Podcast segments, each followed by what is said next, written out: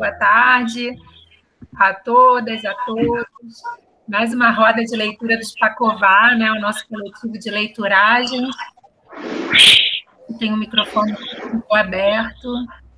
É o da Cláudia, né? Acho que me parece que é o da Cláudia. Isso, pronto.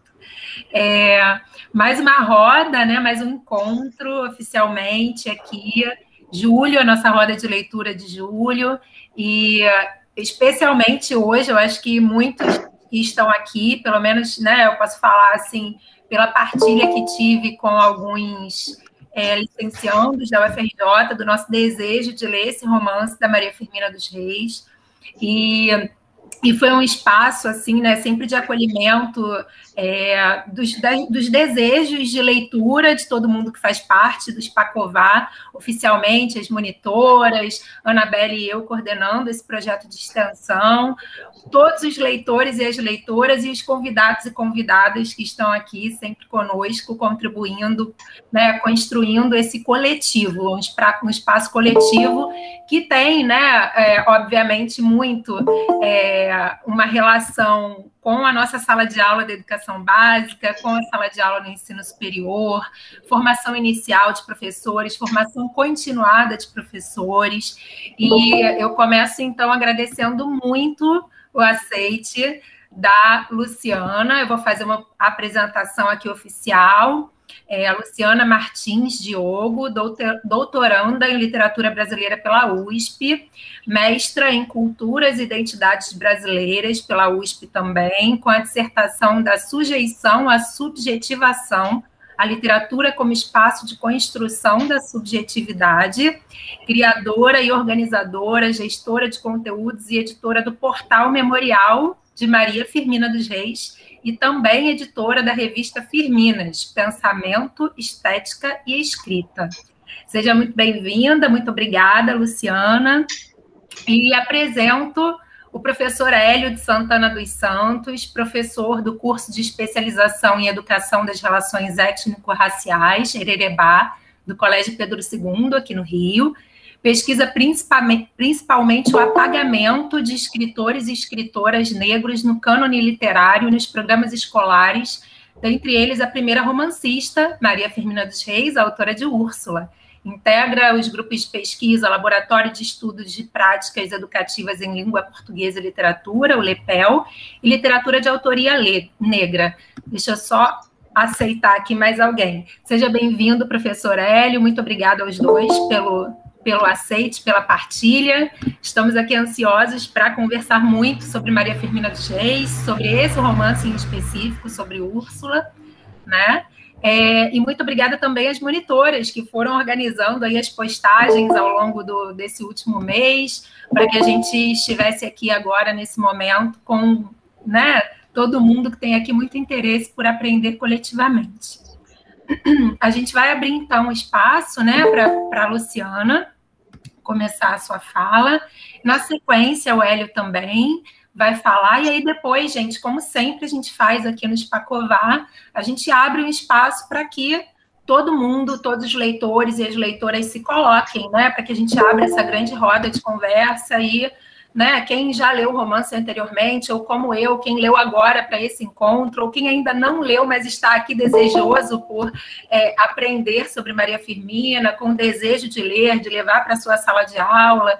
Então, todos são muito bem-vindos, todas são muito bem-vindas, né? Nas suas colocações do nosso segundo momento. Então, agora, Luciana, fica à vontade, a palavra é sua. Boa tarde, é um prazer imenso estar aqui conversando com vocês, é, na presença do Hélio, colega de trabalho de alguma data já. E vamos lá conversar um pouquinho sobre essa autora é, tão especial da história é, da literatura brasileira, porém é, ainda sendo retomada né, a história, a obra dessa autora é, é, com relação ao grande público, né, que por muito tempo é, não pôde é, não pôde conhecer a fundo a história dessa escritura. Bom, eu preparei um, uma apresentação de PowerPoint para guiar aqui a fala. Eu vou compartilhar a tela com vocês.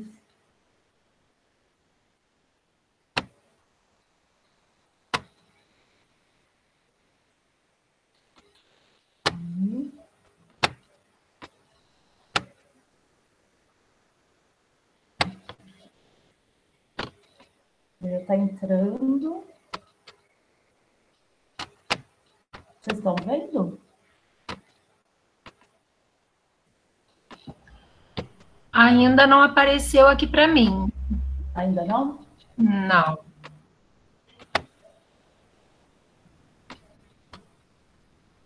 Não sei se já aparece para alguém. De meninas de Clarissa. Acho que agora vai. Não. Agora vai, né? Ah, agora foi. Agora foi, Luciana. Ah, então tá bem. Eu preparei aqui, então, uma fala em torno de 30 minutos. E essa capa aqui tem algumas algumas das imagens de capas aqui, provavelmente a primeira edição de Úrsula, de 1800 1959, depois essa capa aqui de 1988, que foi a terceira edição, e essa outra, se não me engano, é de 2004. Né? Só algumas imagens aqui do livro que a gente vai discutir. Então, nessa apresentação, eu separei três blocos. A gente vai falar primeiro, nesse, no, no bloco 1, um, das resenhas, especialmente de uma resenha que foi publicada no jornal maranhense no século é, 19, no jornal Imprensa. No segundo bloco, a gente vai falar um pouco das redescobertas, é, da redescoberta da, da autora. O histórico de reedições eu acabei não colocando porque ach, achava que não ia dar tempo, mas a gente vai falar um pouco dessa redescoberta. E no bloco 3, alguma, algumas considerações sobre as características da obra. Bom, é, quando eu comecei a fazer as minhas pesquisas para subir o site Memorial de Maria Firmina dos Reis, é, eu tive uma grande surpresa, porque até então eu, eu, tinha terminado a minha, a minha dissertação de mestrado em 2016 e subi esse site em 2018. Até 2018, todos os pesquisadores é, e, e, estudiosos da obra de Úrsula tinham uma data, é, que é a data que, que consta na capa do romance, né, 1859, como sendo a data de edição de Úrsula. A gente não sabia de nada a respeito é, anterior a isso, né? É, e quando eu comecei a, a, fazer essas pesquisas, a minha surpresa foi ter encontrado uma resenha que foi publicada em 1857 no jornal A Imprensa no dia 17 de outubro de 1857. Essa, essa, a informação dessa resenha eu encontrei pesquisando no blog Arte Literária, que era mantido pelo pesquisador Sérgio Ximenes, Sérgio Barcelos Ximenes, e na tese de doutorado de, de Antônia Silva.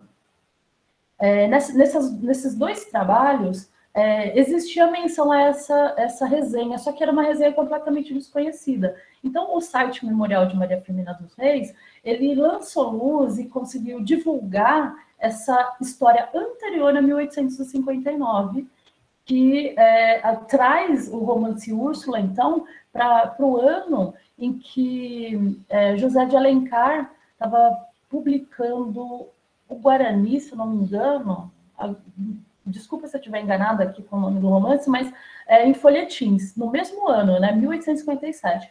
Então a gente vê a história do romance Úrsula retrocedendo aí pelo menos uns dois anos antes daquele, daquela data que a gente costuma a, costumava né, a, a compreender a, o lançamento de Úrsula, né, a feitura de Úrsula. Então, assim, no século XIX, é, no Maranhão duas formas principais de, de lançar um livro, de publicar um livro, né? É, que era por meio de sub, subscrições. O que, que, é isso, subscrição? Eles anunciam um livro e, e chamam as pessoas para fazerem uma assinatura, né? Então, essas pessoas se comprometem que quando o livro é, quando o livro estivesse pronto, né, essas pessoas se comprometiam a pagar por ele. Então, era uma maneira que os editores tinham de é, custear é, os, os, os trabalhos de impressão de um livro. Outra forma eram, eram anúncios independentes nos jornais, né? Você, é, eles anunciavam a venda ou, ou, a subscrição de um livro independentemente, né? De, de outras, de, de outras, é, de, de um, meio que uma fila, assim, né? Uma demanda. Então, muitos autores, eles podiam fazer essa, essa subscrição de vários livros ou de alguns livros ou um livro independente. Úrsula, opa, Úrsula recebeu uma subscrição anunciada de forma independente e diferente, e diferente dessas outras que eu citei. Era, era uma, uma, é, um anúncio que se parecia muito mais com uma resenha. Então, é a primeira resenha publicada de Úrsula na imprensa maranhense. A importância dessa descoberta, ela revela, então, que muitas, é, muitas informações é, sobre Maria Firmina que ainda precisam ser esclarecidas, elas podem ser encontradas, né, é, de, de, com, a, com, as pesquisas em acervos, em arquivos, principalmente no Maranhão, e isso é, destaca a importância da continuidade das pesquisas sobre a a obra de Maria Firmina dos Reis, né, que muitas coisas ainda a gente pode descobrir. Bom, Provavelmente, esse anúncio em 1857 não conseguiu garantir um número suficiente de compradores ou subscritores que financiariam a obra. Então, é, três anos depois, apenas em 1860, é que essas subscrições do romance ganham uma versão resumida e passam a ser anúncios de venda é, nos jornais maranhenses, em diversos jornais. Ao todo, de 18 de fevereiro de 1860 a 17 de setembro de 1862, foram publicados 50 anúncios de Úrsula nos jornais, sendo quatro anúncios de subscrição e 46 anúncios de venda. Bom, essa primeira resenha ela é, é, muito interessante porque ela apresenta um resumo do livro, apresenta a, a ambientação da narrativa, a caracterização de personagens, a ela lança à luz as condições de produção da obra, ao processo criativo da escritora e ao processo de composição artística utilizado por Firmina. Então, essa resenha ela, é, ela tem informações muito preciosas, porque a Maria Firmina dos Reis ela é um caso muito interessante para se pensar como uma mulher negra, hoje a gente chama negra, mas na época ela devia ser identificada como uma mulata, né? uma, uma filha de uma, de uma escravizada que tinha sido aforreada, é, que não frequentou a escola formal, era autodidata e é, foi professora, professora de primeiras letras. É, em 1847, ela passa no, no exame, a única aprovada, se torna professora. Então, assim, como uma mulher com, toda, com todas essas características, consegue manter uma, uma carreira literária e consegue publicar em, diversas, em diversos periódicos da imprensa maranhense. Então, Maria Firmina dos Reis é um caso muito interessante para se pensar a constituição Luciana. de uma carreira. Oi? Desculpa te interromper, Luciana. Eu acho que os seus uhum. slides não estão passando. A gente está vendo ah, o primeiro. Sim, é que. Está no primeiro ainda? Sim, no primeiro. o Meet, o Meet tá, é, tem acontecido isso aqui no Google Meet, né? A gente vai passando para você aí, a tela está na projeção completa, a tela cheia, né? E os slides estão passando. A gente está vendo a, a, sua primeira página do PowerPoint. Entendi. Ah, foi para a segunda, mas isso, acho que vai ser interessante mesmo você clicar na, nos slides, não vai dar para apresentar a tela cheia, me parece. Sim, ah, assim foi. Agora assim, foi. Assim foi. Deixa eu ver se tá. Ah, ah resolvido. Maravilha. Resolveu? Ah, legal. Obrigada, Luciana. Beleza. Desculpa te interromper. Imagina. Então, é... então vamos lá. Eu vou começar aqui é, a ler um, o começo dessa resenha com vocês, agora que vocês conseguem ver a tela. Então, é, vamos, vamos ler aqui um, o primeiro, os primeiros parágrafos dessa resenha de 1857. O título é Prospecto. O romance brasileiro que se vai dar ao prelo sob a denominação de Úrsula é todo filho da imaginação da autora. Jovem maranhense que, soltando as asas da sua imaginação, estreia a sua carreira literária oferecendo ao público ilustra ao ilustrado público da sua nação as páginas, talvez por demais vazias de um estilo apurado, como é o do século, mas simples, e os pensamentos não profundos, mas entranhados de patriotismo. Todo ele ressente-se de amor nacional e de uma dedicação extrema à liberdade. Os personagens da sua obra não os foi buscar num, num fato original. A existência destes entes criou a ela no correr da mente. Então, aqui, esse, nesses primeiros parágrafos, é, lá de 1857, a gente já vê que o Úrsula estava prontinho para ser publicado e eles fazem aqui uma apresentação da autora, né? não, não, não citam o nome da Maria Firmina, ela assina o romance na, na, em 1859 como uma maranhense, aqui em 1857 a resenha ainda reserva o, o, o, o nome da autora, né? só diz que é feita por uma, por uma jovem, né? então a gente já sabe que é uma mulher, e coloca aqui algum, alguns pontos interessantes, como aqui no finalzinho, né? Quando eles dizem, é, é um fato não, ela não foi buscar um fato original, mas ela criou, né, no, no correr da sua mente. Então, nesse momento em que o, o romance está surgindo no Brasil, né, é, o, o, romance é, de Maria Firmina, ele figura entre os primeiros romances publicados, né, então ele é um romance de fundação da história da, da literatura brasileira. No quarto parágrafo, eu separei aqui, porque é um parágrafo interessante para a gente pensar como Maria Firmina produziu a sua obra. Então, é, é, a resenhista ou o resenhista diz assim: recolhida ao seu gabinete, a sós consigo mesma, a autora brasileira tem procurado estudar os homens e as coisas, e o fruto desses esforços de sua vontade é Úrsula. Bom, então eu destaquei duas coisas interessantes para a gente pensar a partir desse trecho. Primeiro, é que ele informa que Maria Firmina trabalhava solitária em um gabinete. Né? Isso é muito interessante. A gente sabe que Maria Firmina dos Reis não teve filhos naturais, mas ela teve vários filhos de criação. Então, ela era uma mulher é, que morava é, na casa com outras mulheres, a tia, a irmã, a avó, com filhos de criação e que ainda assim tinha um espaço todo seu, um teto todo seu para é, compor a sua obra né? É um dado muito importante, visto que a gente tem poucas referências, né, que permitam reconstruir as condições que a autora, né, que a escritora criou, é, produziu a sua obra. Então, é, é um dado muito interessante saber que Firmina tinha um lugar todo seu para produzir literatura. E segundo ponto é que é, a gente pode perceber é, nesse trecho uma indicação de um projeto intelectual literário de Maria Firmina, que, segundo eles, é estudar o homem, né, a humanidade e as coisas. E identifica Úrsula como fruto da vontade da autora, ou seja, eles reconheciam a intencionalidade de Firmina nas escolhas e nos métodos da composição artística que ela desenvolvia.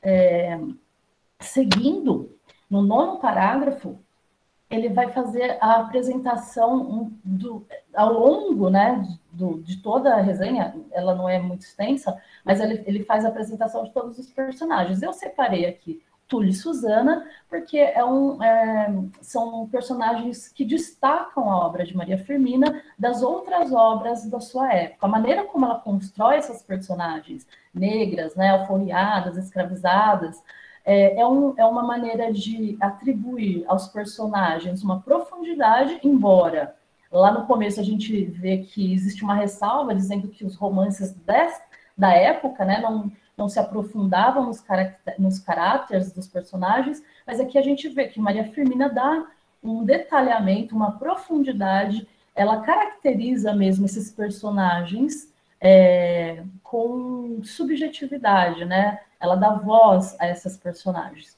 Então, nesse nono parágrafo, a gente pode ler aqui. Túlio e Susana representam essa porção do gênero humano tão recomendável pelas suas desditas, o escravo. A autora tem meditado sobre a sorte desses desgraçados entes, tem-lhes escutado as lacrimosas nênias e o gemer saudoso, a recordação de uma vida que já ela passou, mas que era bela nas regiões da África.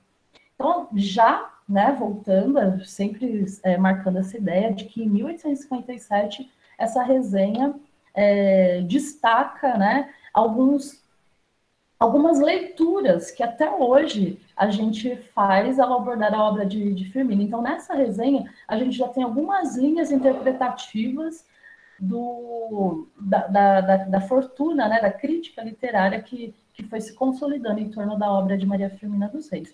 Então, ela sugere que há algum tempo Firmina já vinha pesquisando e refletindo, escrevendo sobre a questão da condição do negro na sociedade escravista. É, e também é, traz pistas a respeito do processo de composição artística e do processo de criação da escritora. Firmina, ele diz, é, escutava os lamentos e as recordações dos escravos. Então, com, com, com essa informação, a gente pode compreender um pouco melhor os métodos que ela utilizava. Por isso que esses elementos, né, é, é, essa, essa possível é, essa possível forma de ouvir os relatos dos escravizados e, e, e transformar isso numa representação literária, né? Essa, essa, esse trabalho que ela fazia, é, que a gente suspeitava lendo a obra, com essa resenha a gente consegue ter um pouco mais de segurança em pensar nisso. Sim, Firmina, ela é, algumas personagens que ela apresenta para a gente pode ter sido alguém que ela realmente conheceu ali e que deu voz, né? Bom, é... nesse projeto intelectual e literário de Maria Firmina dos Reis, que a partir de 1857 vai perpassar toda a sua obra, a gente pode então separar algumas linhas. O estudo da humanidade das coisas, a reflexão sobre a condição dos negros escravizados na sociedade escravista oitocentista brasileira e a condição social da mulher. Né? Logo no prólogo, para quem teve a oportunidade de ler a obra, ela abre é, o romance fazendo todo um questionamento a respeito da condição da mulher escritora. Bom, é, a gente teve então campanhas de divulgação de Úrsula, primeiro em 1857, depois de 1860 a 1861 a gente teve a campanha de lançamento, a partir de é, 1875, 1885, acho, a gente encontra a última notícia sobre Úrsula no jornal do século XIX, e só em 1975, a partir de 1975, a gente vai ter uma outra campanha, que pode ser chamada de campanha de redescoberta da obra. E a partir de 2017, com a comemoração do centenário de morte, a gente vê o nome de Maria Firmina sendo retomado. É, então, essa pode ser uma, uma forma de, de, de, pensar aqui os caminhos que Úrsula percorreu, né? Até os anos de hoje. Aqui eu trouxe só como uma curiosidade para vocês, é, uma, uma revista do Rio de Janeiro, de 1914, a revista chamava A Faceira, era uma revista é, editada, escrita só por mulheres, e no Rio de Janeiro, né, como eu disse. Em 1914, eles citam Maria Firmina dos Reis como uma das autoras, po poetas, né, é, de reconhecimento nacional. Então, eu trouxe essa, essa, esse slide aqui só para a gente ver que Firmina também não ficou apenas conhecida lá em Guimarães, lá no, no Maranhão. Ela também chegou à, capital, né? É, Rio de Janeiro. Então, é, um, é, muito interessante a gente retomar. A Jéssica Catarina, uma pesquisadora que me atentou a isso. Bom, eu vou fazer um pouco rápido, a gente já está é, 2h25, acho que eu tenho mais uns 5 minutinhos, né?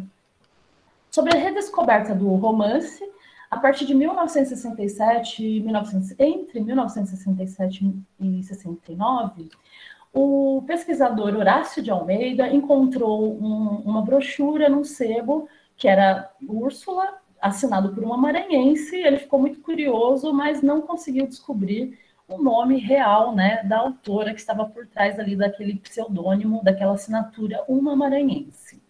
Em 1973, é, Nascimento Moraes Filho, um pesquisador lá do Maranhão, o Horácio de Almeida, é, Horácio de Almeida é do Rio Grande do Norte, e o, o Moraes Filho do Maranhão. Pesquisando no, nos, nos arquivos da biblioteca Benedito Leite, a Biblioteca Pública do Maranhão, ele soube de notícias nos jornais de uma escritora que tinha publicado um livro, Úrsula, que se chamava Maria Firmina dos Reis. Em 1974, é, o, o, Moraes Filho e o Horácio de Almeida já estão em contato, né? Então, o, o Horácio de Almeida tem, toma conhecimento de que a, a autora envolvida ali naquela obra é Maria Firmina dos Reis, e é, produz um, e publica um artigo no, nos anais do Cenáculo Brasileiro de Letras a respeito dessa que poderia ser a primeira romancista brasileira. Então, em 1974, Horácio de Almeida já lança o nome de Firmina como a primeira romancista do Brasil. Em 1975, Moraes Filho é, junto com Horácio de Almeida, eles fazem, eles publicam a segunda edição de Úrsula e Moraes Filho também publica uma biografia da autora chamada Maria Firmina, Fragmentos de uma Vida. É um livro é, elementar para qualquer pesquisador que queira conhecer um pouco mais sobre a obra de Maria Firmina. Em 1976, eles publicam a segunda edição de Cantos da Beira-Mar, que foi o livro de poesias que Firmina publicou. E o que torna esse romance um romance diferente dos romances da época, né? Então, assim, é, o plano principal das ações de Úrsula gira em torno do triângulo amoroso formado pela Úrsula, uma jovem, é, Tancredo, por quem ela se apaixona, né? E o comendador Fernando P, que é o tio de Úrsula, que se envolve no meio do amor dos dois, porque ele quer, ele quer se casar com Úrsula. Então, toda a trama da história gira em torno desse triângulo. Mas nós podemos é, entender que Maria Firmina ela fez vários planos de narrativas, né, para contar a história desse triângulo amoroso. Uma primeira narrativa, o Túlio salva a vida de Tancredo e, e leva ele até a casa de sua senhora e nesse e, e, e nessa circunstância que Úrsula conhece Tancredo e se apaixona por ele. Na segunda narrativa, o Tancredo descreve a vida de decepções e amores traídos que ele sempre teve. Né? Ele fica doente, passa um tempo na casa de Úrsula e rememora né, seu passado. Nessa, nas memórias de Tancredo, ele, ele enfatiza, por exemplo, é, o quanto o pai dele era, era um homem cruel, né, que, que também subjugava a mãe. Então, assim, a, a, a condição da mulher está sempre sendo tratada na obra de Maria Firmina. Na terceira narrativa, a mãe de Úrsula, a Luísa B., também rememora a sua vida, conta como foi a sua vida de abandono, é, do seu de, decorrido do fato do seu casamento ter ocorrido sem consentimento da família. A Luísa B. é irmã do Fernando P., né? E ele também sempre maltratou a irmã, tem várias é, é, cenas que, que, são, que são relatadas, né, do, da imposição da vontade do Fernando P sobre a sua irmã. Então, é sempre essa mediação entre os homens poderosos, as mulheres frágeis, né, que aconteceu nesse momento.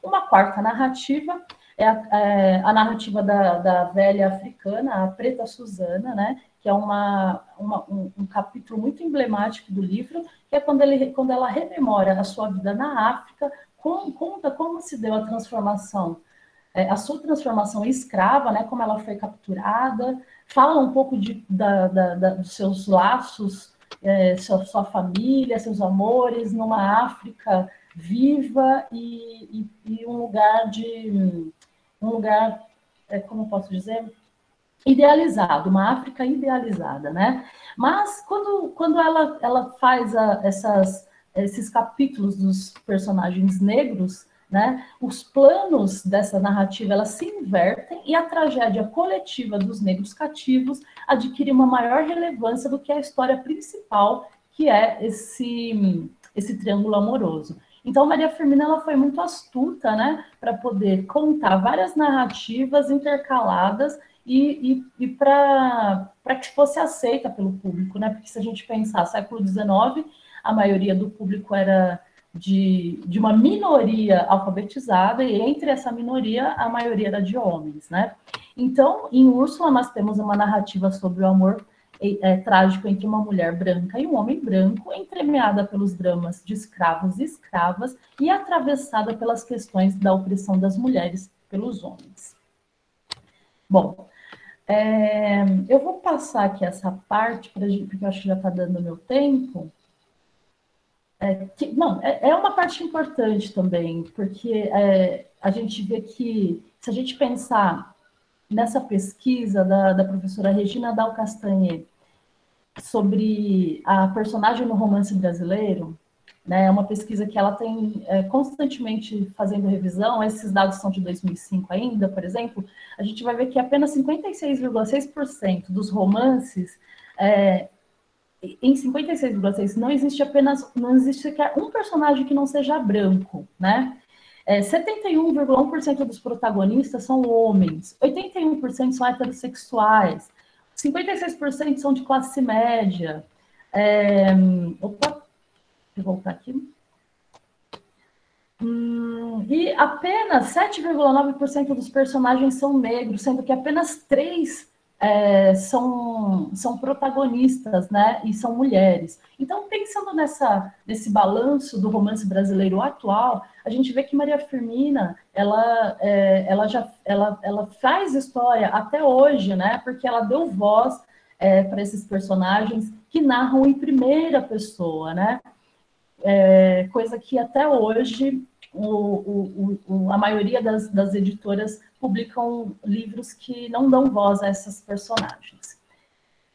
Eu vou. Eu fiz aqui um, só um breve levantamento de Úrsula nos vestibulares, para a gente ter um pouco a ideia, né? Úrsula, ela foi leitura obrigatória em 2021 é, na, na Federal do Rio Grande do Sul, em 2020 na UNB, é, na, na, no, na Federal do Rio Grande do Sul, desde 2019, 2020, e em Piauí, em 2009. Então, aqui eu trouxe alguns vestibulares que, tra que trabalham com a literatura de autoria negra, né? Bom, é, a Maria Firmina dos Reis, assim, ela é importante até hoje, porque desde 1857 a gente pode dizer que ela afirma que vidas negras importam, recontando suas histórias, suas memórias, seus pensamentos e seu imaginário. Então, foi isso que eu preparei aqui para a gente dar um start nessa conversa.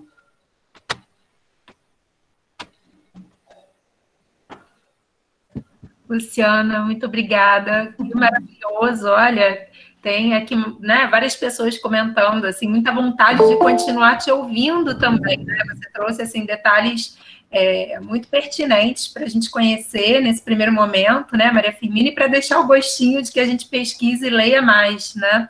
É, você mencionou um livro em específico, que no momento que você trouxe ali uma, uma cronologia, uma obra que você mencionou que é bastante importante para quem tem o desejo de pesquisar mais a fundo. Você pode repetir o, o nome do livro?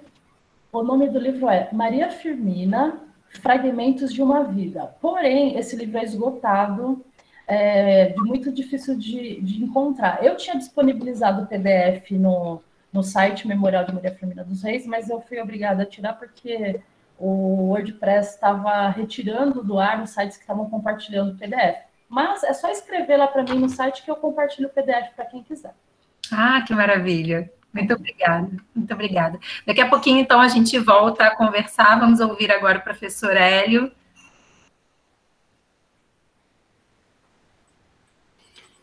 Bem, é, ouvindo direitinho? Ouvindo bem? Eu quero é, primeiro agradecer a oportunidade, né, o convite do grupo de leituragens, os Pacová, e a grata felicidade de ter a parceria com a Luciana, é a segunda vez em que nós nos encontramos, uma delas lá no curso de pós-graduação Ererebá, do Colégio Pedro II, né? e que, coincidentemente, tem uma relação com esse processo todo de discussão, é, não uma relação obrigatória, mas também com o período em que começo a descobrir Úrsula e o trabalho com os alunos. Eu quero é, me apresentar especialmente como um professor voltado para o ensino básico, embora tenha tido experiências na graduação por um tempo, embora esteja atuando na pós-graduação, é, o meu foco, o meu trabalho, minha reflexão, ela parte muito das questões em torno é, desse ensino de português é, no ensino básico, para os alunos de ensino fundamental e médio, especialmente ensino médio. Né? É, e como que Úrsula chega para mim? Né? Depois de uma experiência já um tanto vasta é, na minha cidade, eu moro em Araruama, então, depois de 25 anos trabalhando naquela loucura que é normalmente a lógica do professor de duas, três, quatro, até cinco escolas, né? muitas vezes almoçando mesmo entre uma aula e outra, é, e, e, a partir de um determinado momento, acabei ingressando no Colégio Pedro II, e no meu primeiro ano de trabalho efetivo, né, eu começo, nesse, nesse colégio, eu tenho contato com o livro Úrsula. Úrsula, naquele momento, naquela oportunidade, era um livro, é, então, desconhecido. Né? É, não havia qualquer referência, não havia conhecimento da nossa parte é, sequer desse trabalho com, com os alunos. Então, em torno de 2014, 2015, eu tenho esse primeiro contato, para ser bem específico, o, o hoje coordenador-geral do Departamento de Português do Colégio Pedro II, o professor Márcio, é, faz essa campanha por pelo menos um ano ou dois com a equipe do nosso campus, e nós começamos a conhecer o livro, ler o livro, né, dar uma oportunidade a um livro que fugia, na verdade, àquele que era o protocolo, que era o cânone, que era o programa escolar, né? e essa é uma outra luta, né? por isso, inclusive, minha pesquisa tem esse foco também, de dar a oportunidade de revisar o cânone, de revisar o programa. Eu conheço o livro e, efetivamente, a partir de 2017, é que eu começo com o trabalho com as turmas e numa, num projeto de iniciação científica júnior, que é um projeto que envolve alunos de ensino médio é uma iniciativa fantástica dentro dos IFES e especificamente do Colégio Pedro II. O funcionamento é, é, é, é surpreendente, né? Vai, é uma forma de você aprofundar certas leituras que ocorrem nas salas, né, nas turmas. O fato é que é, nós é, começamos com o desafio, que era convencer esse aluno a, a é, conhecer, convencer esse aluno a conhecer uma obra que não fosse exatamente uma obra canônica. Nós não estamos questionando que as obras canônicas tradicionais não sejam conhecidas. Elas precisam ser conhecidas. Não dá para ignorar, por exemplo, a leitura do Alencar. Mas quando eu começo a ler Úrsula, né, e eu tendo a leitura do Alencar e de outros romancistas protocolares tradicionais é, desse, desse período, né? É, é, é, o que que qual é a reflexão? Por que Úrsula não está entre os canônicos?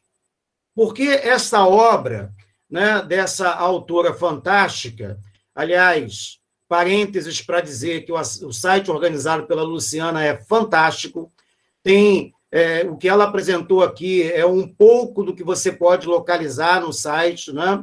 É, inclusive alguns dos trabalhos realizados a partir de 2017 lá no colégio, a partir do, do contato com, com a, com, a, Luciana, estão linkados lá no site, podem ser localizados, então tem uns vídeos que são bem interessantes, né? Além de um vídeo inicial que viralizou é, de propaganda de Úrsula, entre outras coisas, perguntando: Você conhece Úrsula? E aí, com, com aquele né, ar sarcástico, típico dos, dos adolescentes né, de ensino médio, Úrsula era lembrada apenas como uma personagem da Disney ou coisa parecida, e a própria biblioteca da escola não tinha o livro mesmo, né? poucos, poucos encontravam. A partir desse, desse vídeo que se encontra é, lá também, um link muito interessante, é, isso é parte de uma reflexão, de um conhecimento do próprio livro. Mas como, como que eu vou convencer esse aluno a, a, a se aproximar da obra? Porque leitura, vocês sabem, ela é, especialmente é, é, precisa ser feita com algum prazer, né? com alguma, com alguma, é, com algum significado.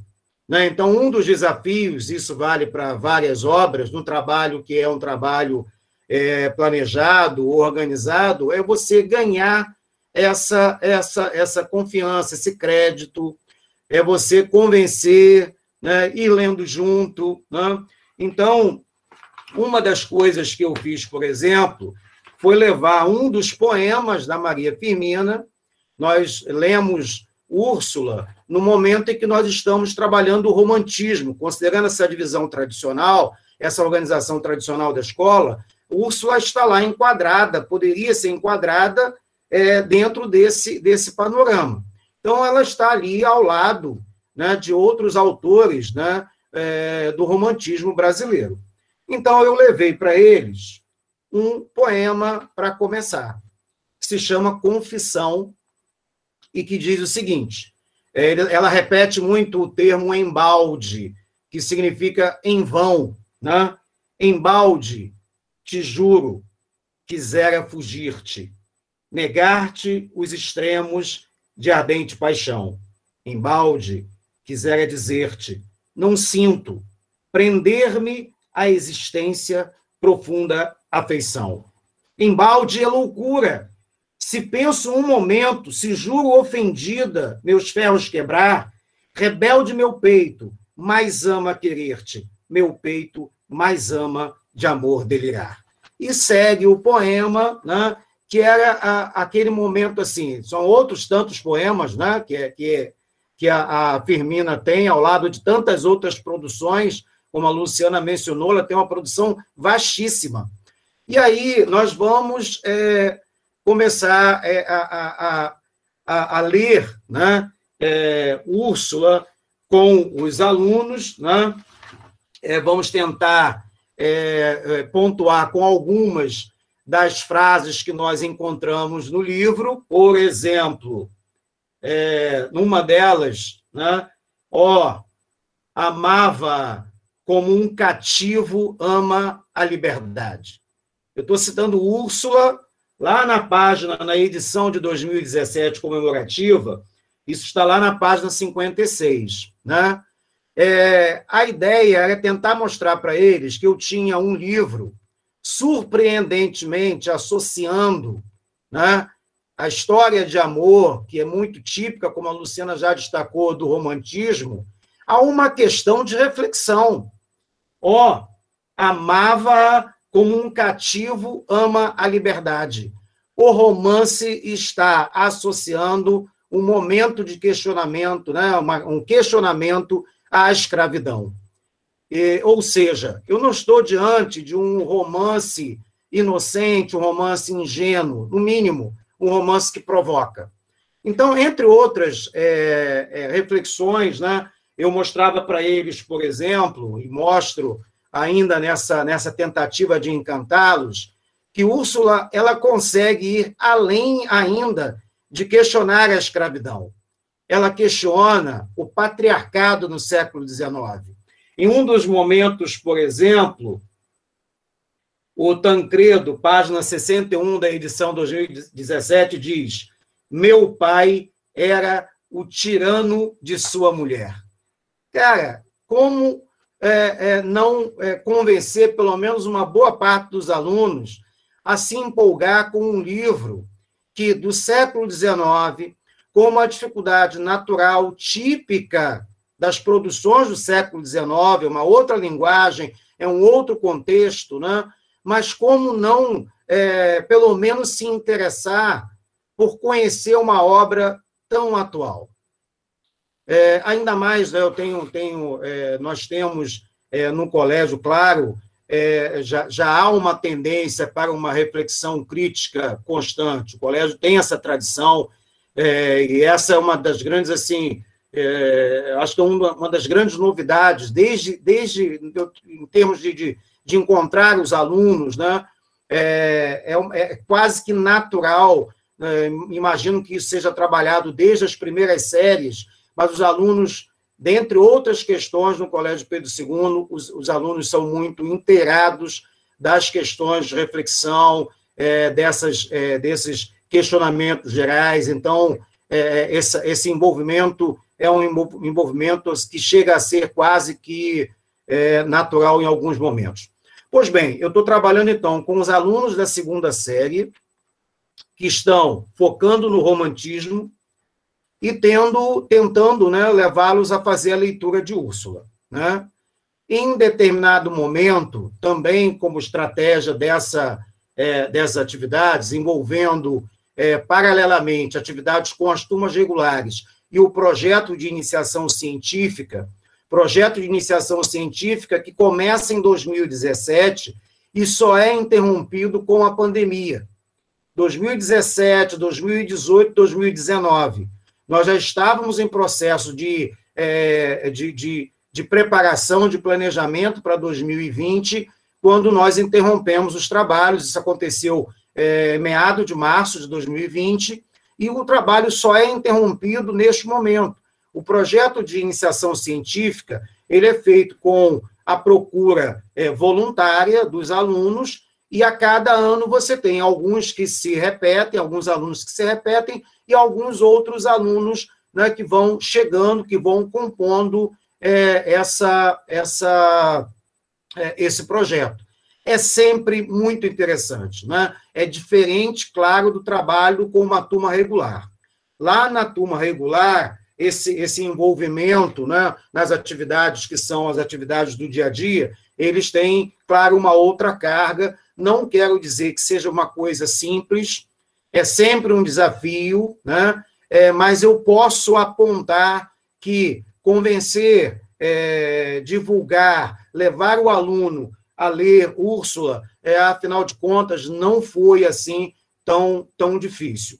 Uma outra estratégia que eu, que, eu, que eu ia citar é quando eu aponto Úrsula como um livro anti-escravista. E comparo esse livro, não comparo, levo os alunos a comparar esses livros em atividades em grupos, por exemplo, é, nas turmas regulares, com aqueles canônicos abolicionistas. Escravizaura, né? É, o próprio Vítimas Algozes, né?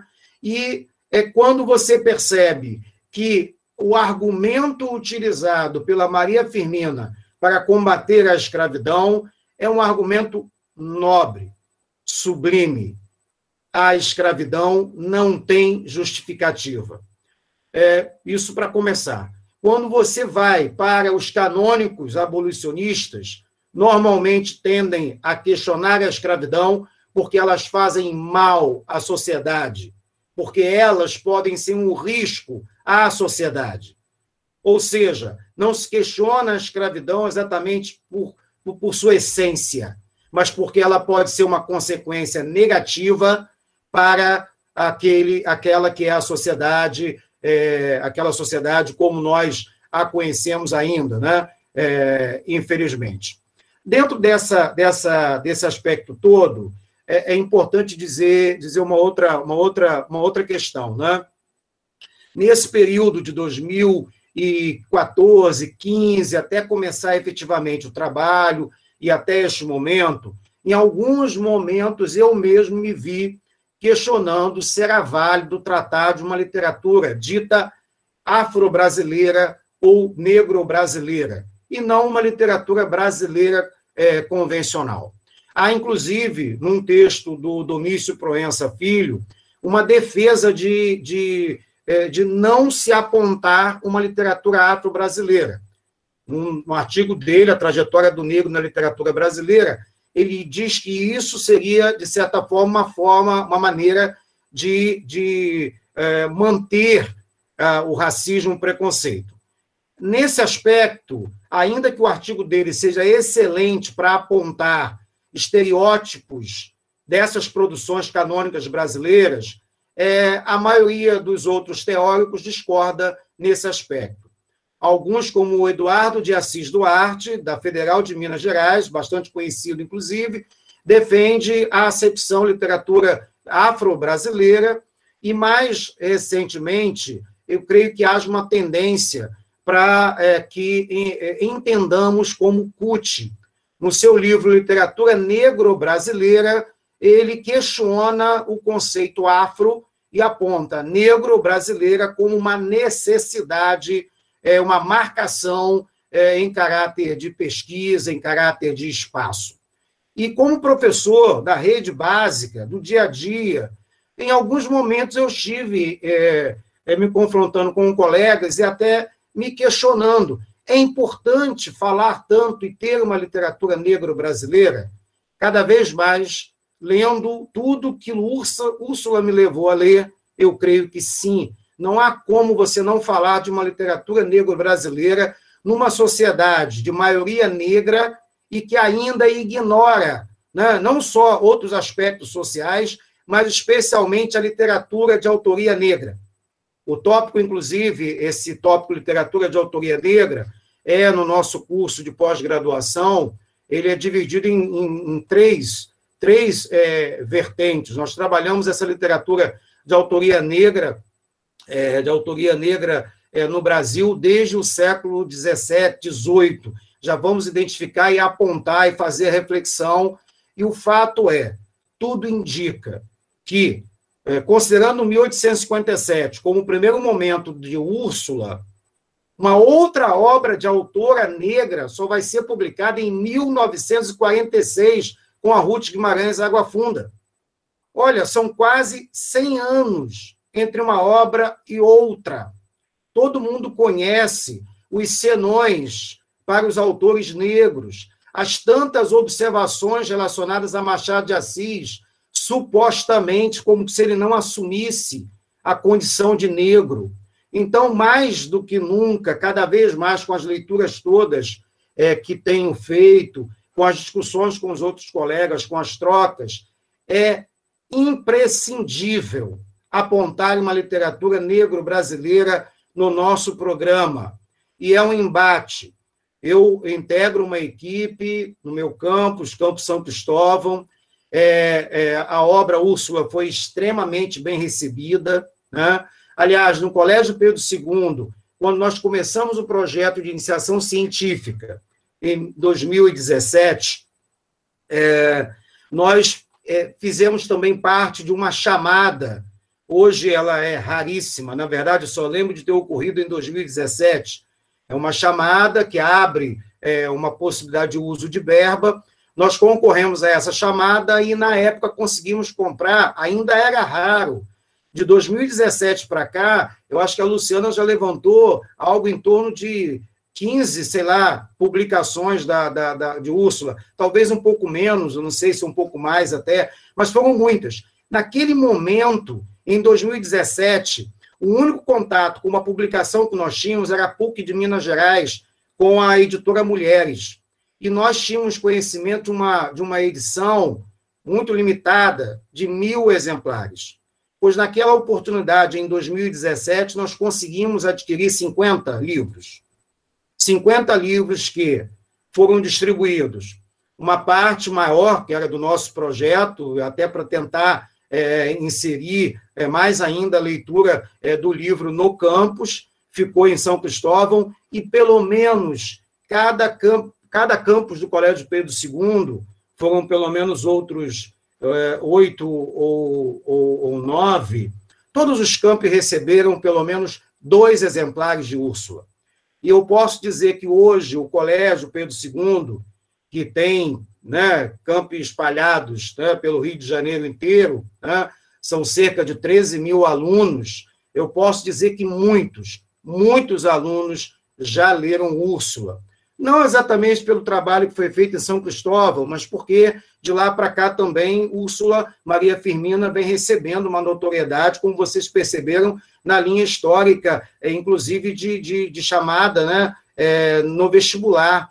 A Luciana fez uma das últimas telas que ela apresenta. É, você tem, acho que a primeira foi a Federal do Rio Grande do Sul, e de lá para cá outras universidades inseriram é, Úrsula em sua lista. Né? Para, para o, o vestibular. A leitura é, não é algo simples, é um desafio, preciso dizer. Os meus alunos normalmente dizem, professor, passar da página 50, confesso que é um desafio. É um desafio porque eu estou diante de um livro do século XIX, é amparado em muitas descrições, em uma linguagem que não é simples, mas normalmente o desafio maior nesse primeiro momento de leitura é, são essas 50 páginas.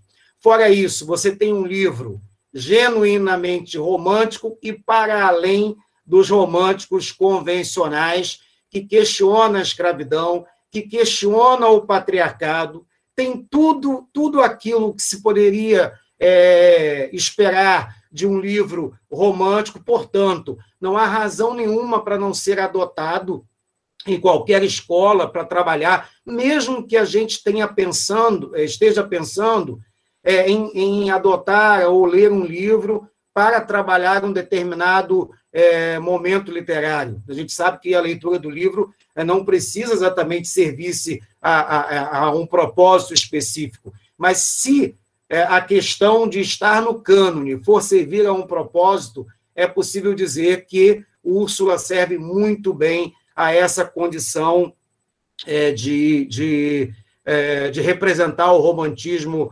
é, no Brasil. E a Maria Firmina, a partir do, do, do momento que você vai é, conhecendo, a Maria Firmina é encantadora.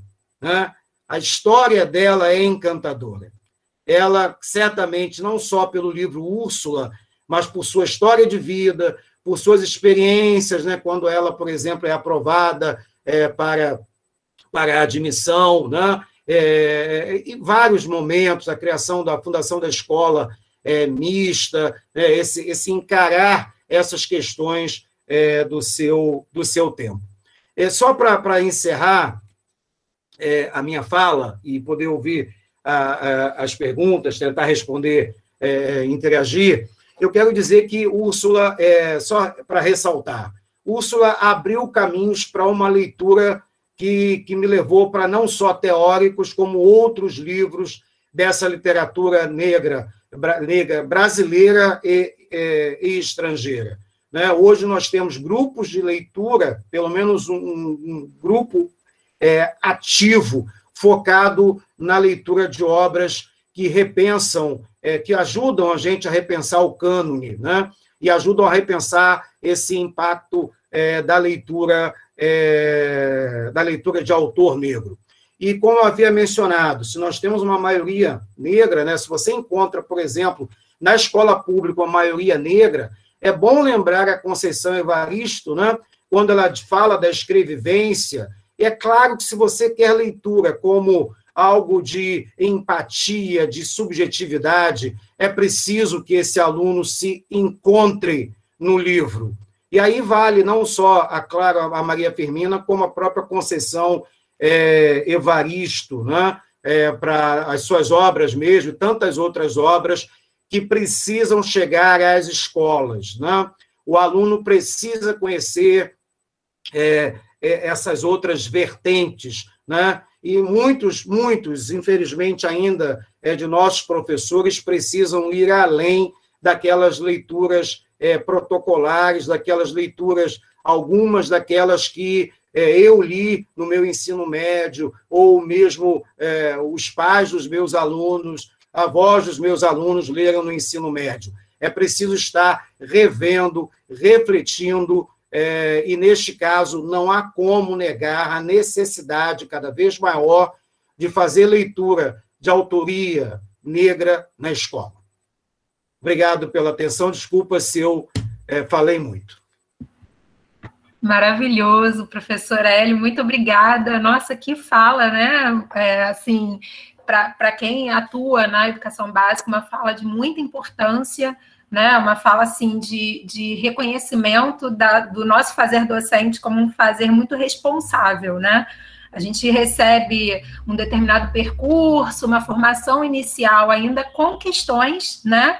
E aí, durante a, a, nossa sala de aula, a nossa prática docente, a gente precisa o tempo todo buscar, pesquisar, como o professor trouxe né, em 2014, na chegada ao Colégio Pedro II, né, a partir de 2017, o reconhecimento dessa obra, da importância dessa autora, e então o momento de buscar estudar, né, estudar com os alunos, para os alunos, né, sempre considerando é, essa, essa formação necessária, continuada, porque a gente percebe né, essa lacuna, por que a gente não lê ou pelo menos não lê como lê outros autores brancos, canônicos, não lê Maria Firmina na nossa formação inicial, né, na Faculdade de Letras, e aí falo especificamente do, do meu lugar como é, é, estudante que fui da, da Letras da UFRJ, mas também sabemos que em outras instituições é, não há essa leitura, né? Quando o professor falou do, do romantismo,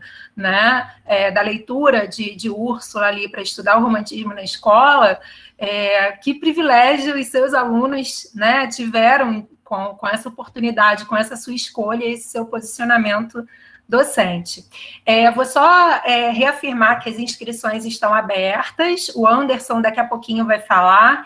Eu vou só pedir a Luciana, a autorização, Luciana, se você né, nos permitir, para que você compartilhe os seus slides. Tem muita gente lá no YouTube e aqui também no Meet interessada pelas informações, pelos dados tão ricos que você trouxe. Então, se você puder nos mandar ou compartilhar com a Anabelle, e aí a gente manda para quem se inscreveu na roda de hoje. É, e também pediram bastante o site né, do Memorial de Maria Firmina e a revista. Eu encontrei aqui na internet, mas eu não sei se é de fato o link certo. Depois também, se puder compartilhar, a gente encaminha tanto os slides quanto os links. É, pode ser? Você nos autoriza o compartilhamento dos slides? Sim? Tá bem. E eu vou fazer, então, antes de passar a, ao Anderson, é, eu vou fazer aqui uma pergunta da professora Anabelle, que fez lá no YouTube, ela não conseguiu estar aqui, né, por conta da conexão aqui no Meet, fez uma pergunta, é, eu vou ler aqui a pergunta dela, é, que diz o seguinte: Eu gostaria de saber do Hélio se os livros didáticos já trazem Maria Firmina como proposta de leitura no capítulo sobre romantismo. Quer dizer, se, se para além do posicionamento da equipe de língua portuguesa do, do Pedro II, se existe oficialmente no livro didático adotado por vocês, é, a, a Maria Firmina como indicação de leitura literária para o, o, romantismo. E tem uma outra pergunta aqui, né, Luísa? Acho que da, da Anabelle também. Ó, Hélio, estamos desenhando um curso de especialização sobre literatura infantil e juvenil com viés antirracista na Faculdade de Educação da UFRJ.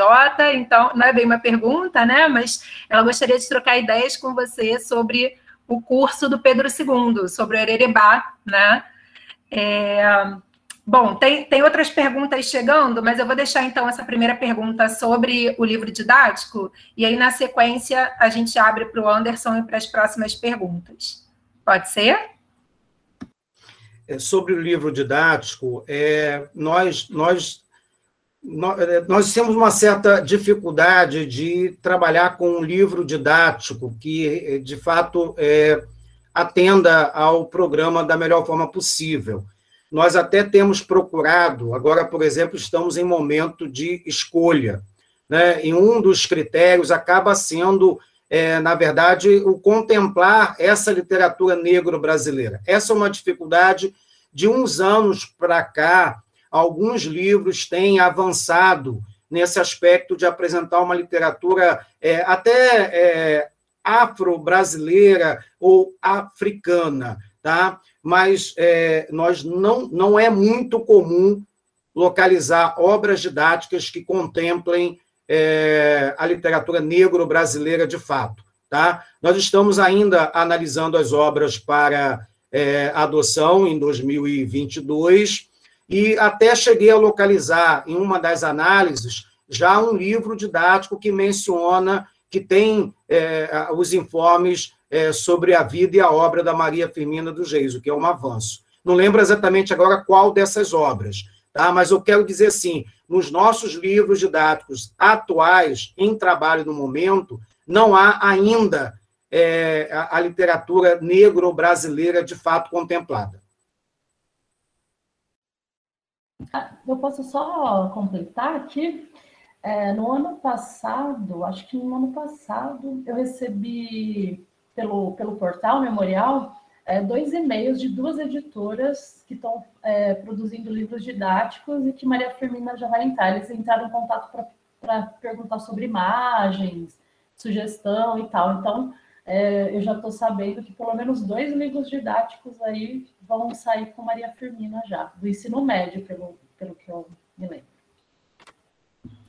Maravilha, né? Excelente notícia. A gente sabe, né, que tem, é, enfim, depois das leis, né, 10.639, 11.645, mais recentemente com a BNCC também, vem em caráter mais de obrigatoriedade, mas eu vejo assim, né, o trabalho que o Hélio relatou aqui, para além da obrigatoriedade, para além do que um documento oficial preconiza, né, tem um posicionamento do docente, da equipe, que entende a importância de trabalhar, né, com uma escrita de autoria negro-brasileira, uma escrita feminina, nordestina, uma escrita nordestina, né, num país em que a gente sabe que o que chega oficialmente como literatura canônica é produzida por brancos, né, homens brancos, então é, é, é um posicionamento do, docente né, muito louvável, assim como a, a, o trabalho da Luciana à frente né, do memorial, assim, realmente é, é importante que chegue a educação básica, né, e que todo o movimento nosso, né, de responsabilidade, de compromisso com essa leitura literária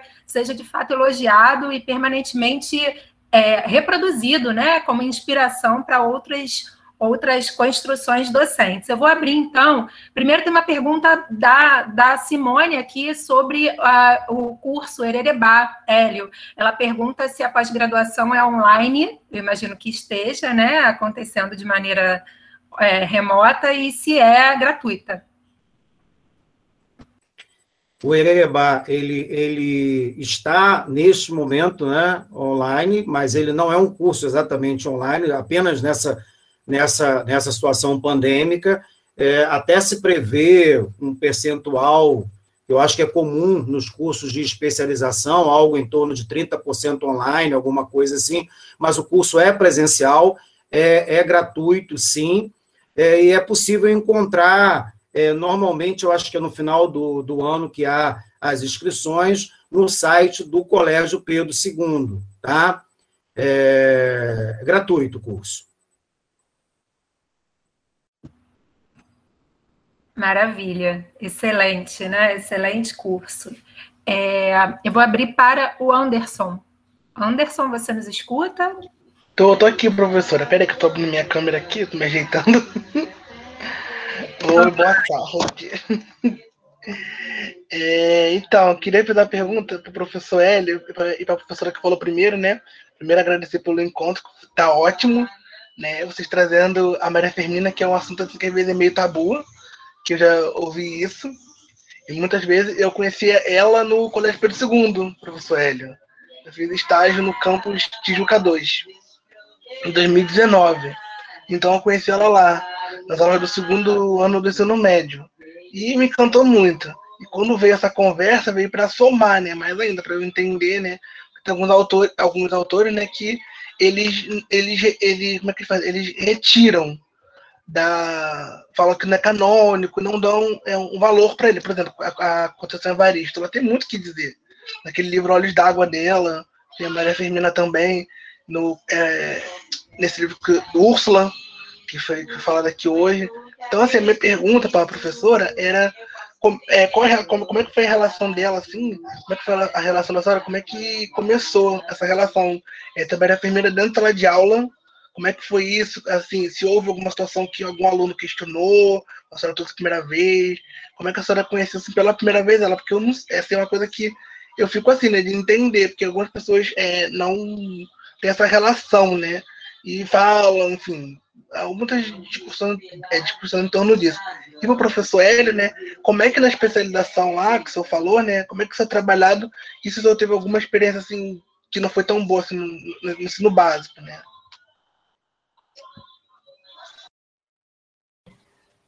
Oi, Anderson, obrigada pela sua pergunta. Muito legal ver o seu depoimento, saber como você conheceu a Firmina lá no Pedro II, olha só, que legal.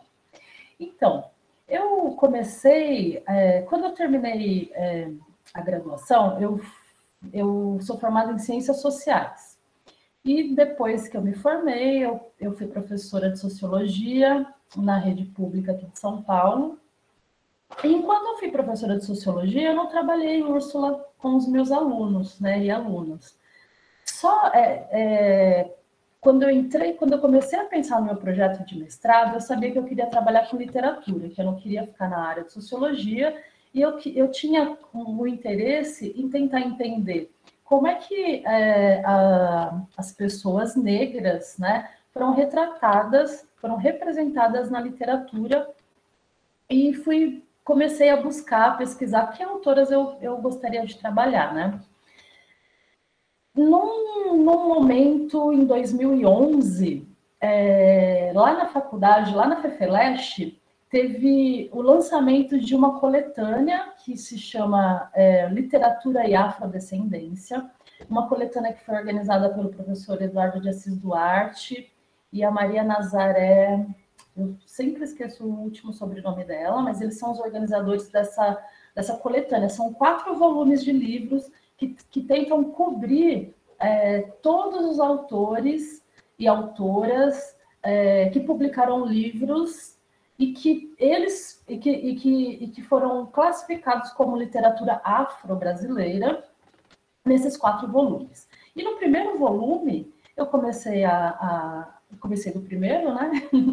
e eu encontrei lá Maria Firmina dos Reis, que, que tinha publicado no século XIX e que tinha escrito um diário. No, o meu primeiro interesse para pensar essa representação do, da, do, dos negros e negras na literatura foi pensar é, em autoras que tivessem escrito e deixado diário, até porque eu tinha pensado na Carolina Maria de Jesus, que ela é bem mais, é, ela era, pelo menos na época, em 2012, é, ela era muito mais conhecida que a Firmina, nunca tinha ouvido falar da Maria Firmina. Então foi nessa, foi nessa, nessa coletânea, no, no dia desse lançamento, o Eduardo teve lá, a Maria Nazaré, então eu comprei essa, essa coletânea e foi aí que eu descobri a Maria Firmina dos Reis. Então, a partir dessa ideia dela ter escrito um diário, eu comecei a procurar e vi que não tinha quase nada sobre ela. Né? Eu tive a sorte de, de encontrar um amigo na faculdade que era do Maranhão e que estava pesquisando o, o José Nascimento de Moraes, o pai do Moraes Filho, e ele tinha um livro que eu falei para vocês que é super importante e raro, difícil de encontrar, e ele me passou a cópia. Então, é, tipo, essas coincidências também né, me ajudaram a, a, a, estudar a Maria Firmina, porque sem esse livro, por exemplo, a minha pesquisa teria sido bem, bem mais rasa né, do que foi, porque naquele momento a gente tinha pouco material sobre a Maria Firmina. Então foi assim, foi num evento de faculdade e, e folheando os livros que eu encontrei essa autora genial.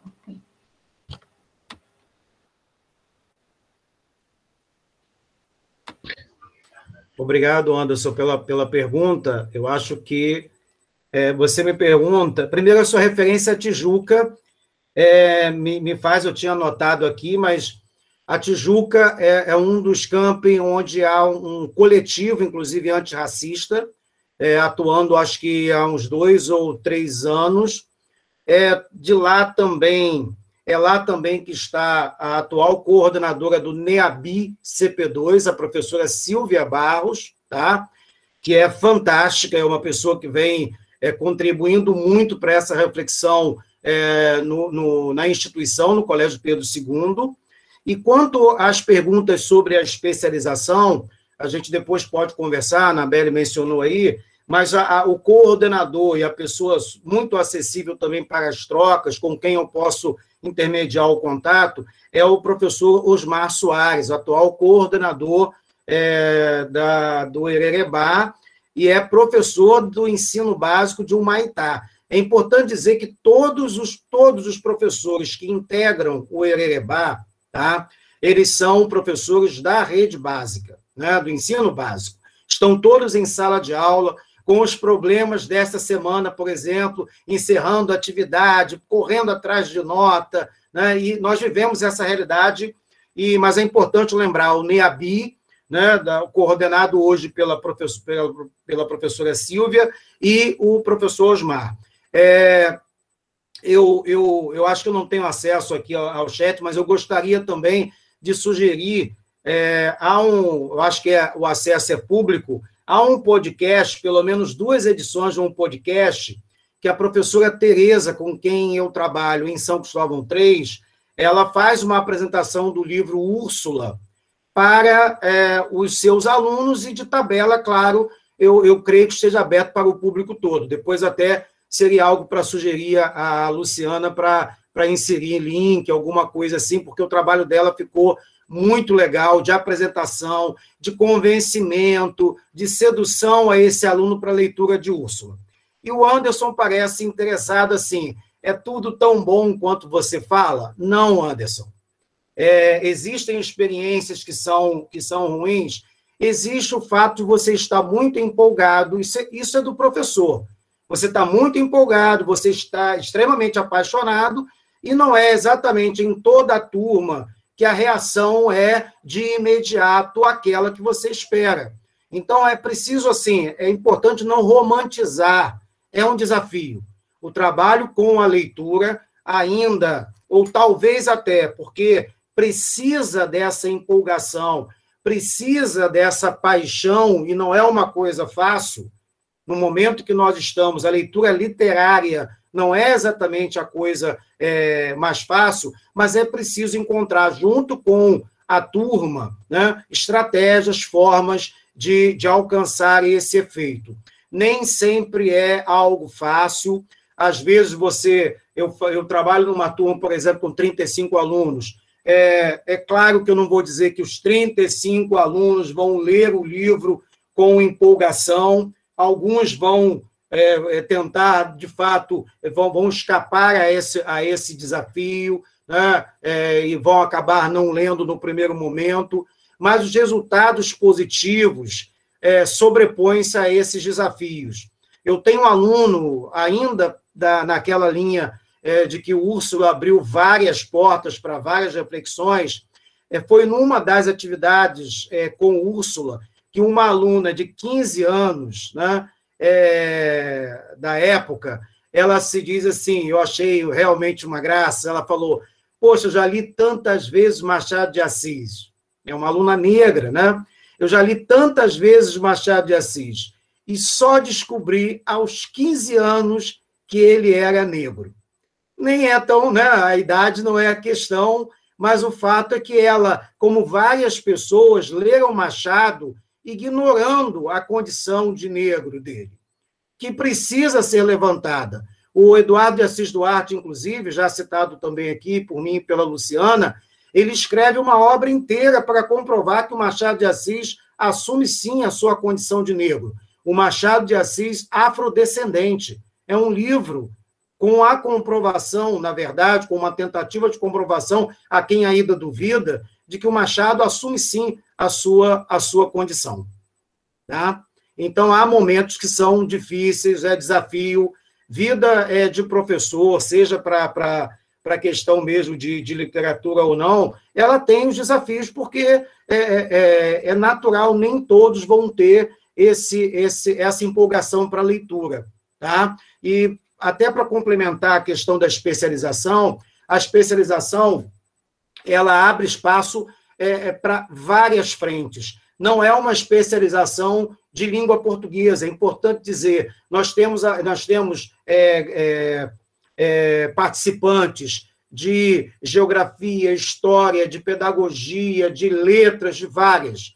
E isso enriquece não só é, o trabalho para eles, eu acredito, mas também para nós que, que, que ministramos o curso, né, que propomos o curso. Espero ter respondido. Respondeu sim, excelente. É, eu vou ler dois comentários aqui. Um aqui, na verdade, vou ler três, tá? Dois lá do YouTube e um aqui é, do MIT. A Simone fala, né, que um professor, uma professora apaixonados e com boa formação continuada fazem toda a diferença, né? Na sala de aula.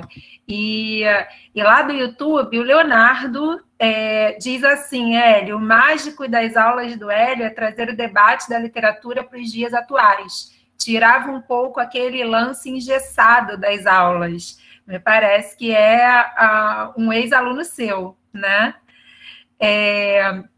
Permita-me só interromper você, porque o Leonardo é um ser fantástico é, quem quiser, quem puder, siga lá no Instagram, marginal. O cara é fantástico e ele é uma é, é, uma referência que eu, que, eu, que eu acho que eu acabei não fazendo. A Úrsula me leva a, em 2017, propor um festival literário para autodeclarados negros na escola.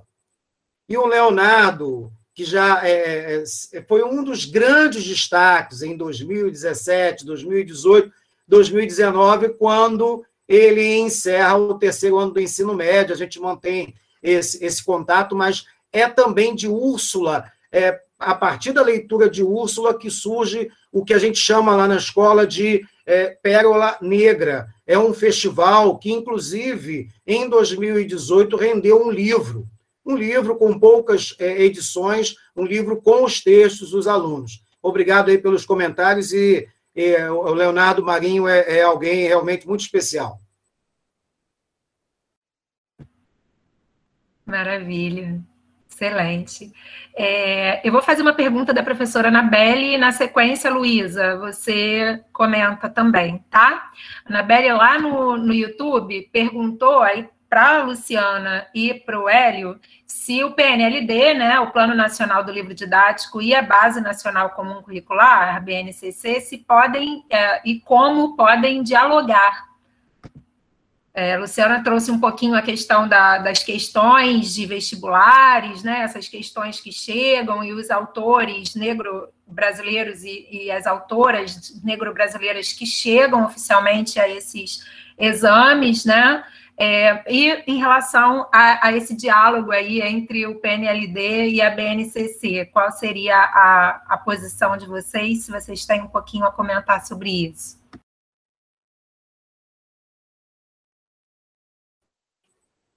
Luciana quer começar? Fica à vontade, se você preferir. Está sem o microfone. Acho que você pode responder melhor essa, porque você está bastante na sala de aula. Eu estou meio fora da sala de aula há um tempo, então, para discutir um pouco a, a, as, as, diretrizes, tal, eu estou meio destravada, destravada. É, eu, vou, eu vou responder da forma mais objetiva, é, e, claro, isso é algo para ser aprofundado, tá? Eu, eu até anotei aqui para a pergunta, é, a Luciana mencionou que recebeu dois contatos e há pelo menos dois livros didáticos que inserem a Maria Firmina. Nós temos um problema nessa questão do PNLD, nós estamos agora no objeto 2, que é a escolha por área e escolha de obra específica.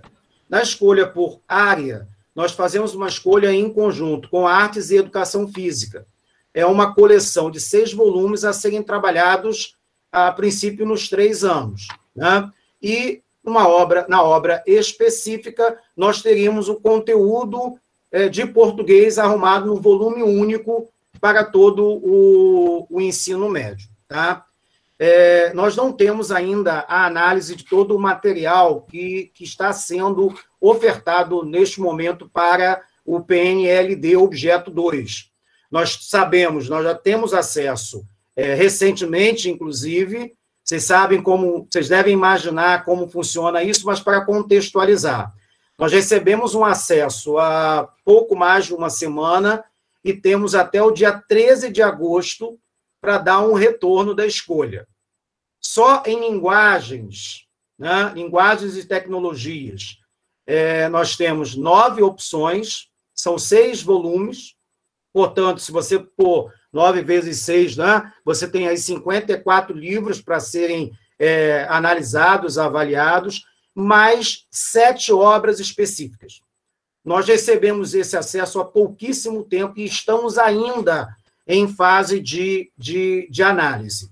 Eu havia é, localizado pelo menos uma obra que mencionava Maria Firmina, estou na expectativa né, de, dessa, dessa outra obra, e acho que em relação a estar na obra em si, é uma questão que tem a ver com as disputas em geral, para você inserir a autoria negra e é, representação da literatura negro-brasileira é, nos livros.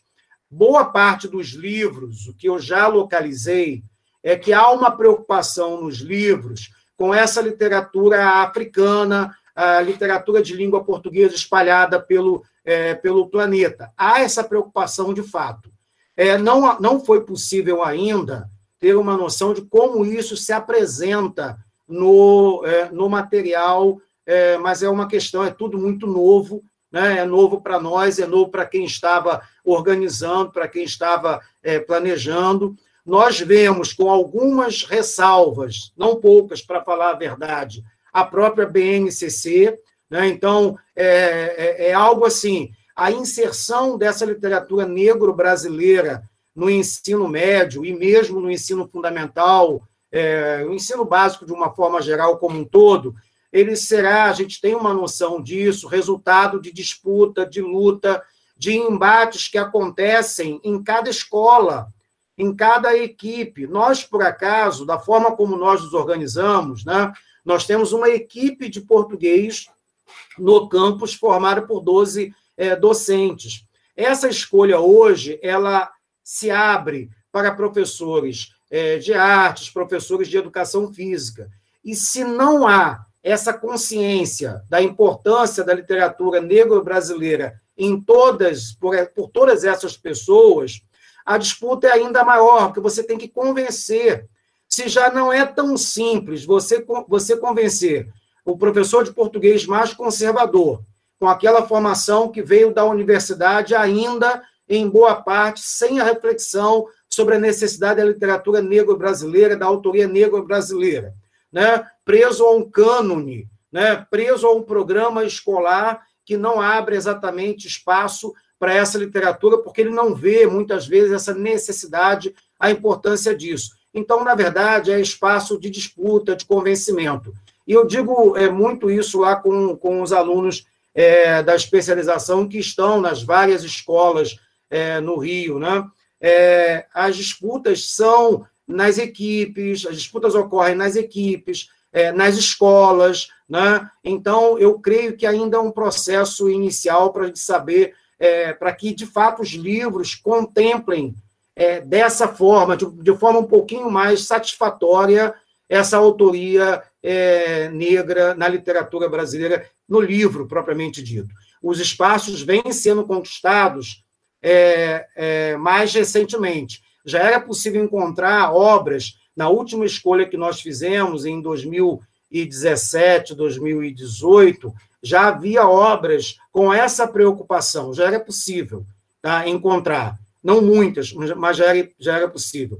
Eu imagino que, que a, a tendência seja ir ganhando espaço também para os próximos momentos. Né? Mas o momento é muito novo. É a primeira vez que nós escolhemos por área, a primeira vez que se produz uma obra por área, por exemplo. E quando você vai para a obra específica, ainda é uma, uma grande questão você administrar, gerenciar o que é proposto de fato pela BNCC e aquele que é o programa é, convencional.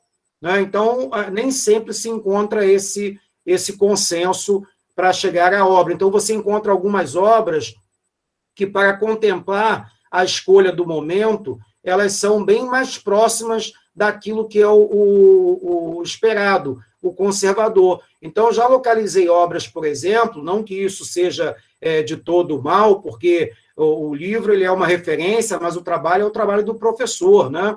É, como ele, ele, ele, ele manuseia, como que ele leva isso né, para a escola. A gente sabe que uma dificuldade grande é, claro, não ter tempo, muitas vezes, de planejar, de preparar, mas o foco precisa ser o professor, e alguns livros acabam tentando simplificar isso, trazendo uma lista, numa lista assim, bem conservadora dos conteúdos. Já encontrei esse tipo de, de situação. Mas acho que a gente vai precisar de um tempinho ainda para para ir administrando essa relação BNCC, novo ensino médio, livro didático, ok? Maravilha, professor. É, e perfeita a sua colocação, né? O manual didático como material de apoio, a autoria é do professor, né? O fazer docente é de, de responsabilidade de escolha constante do professor. É, eu vou abrir para a Luísa é, fazer agora ou a pergunta ou o comentário dela.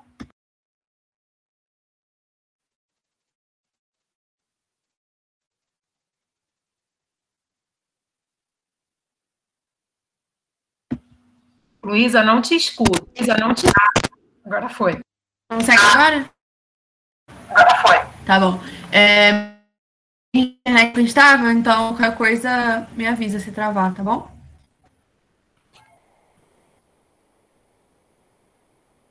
Tá travando?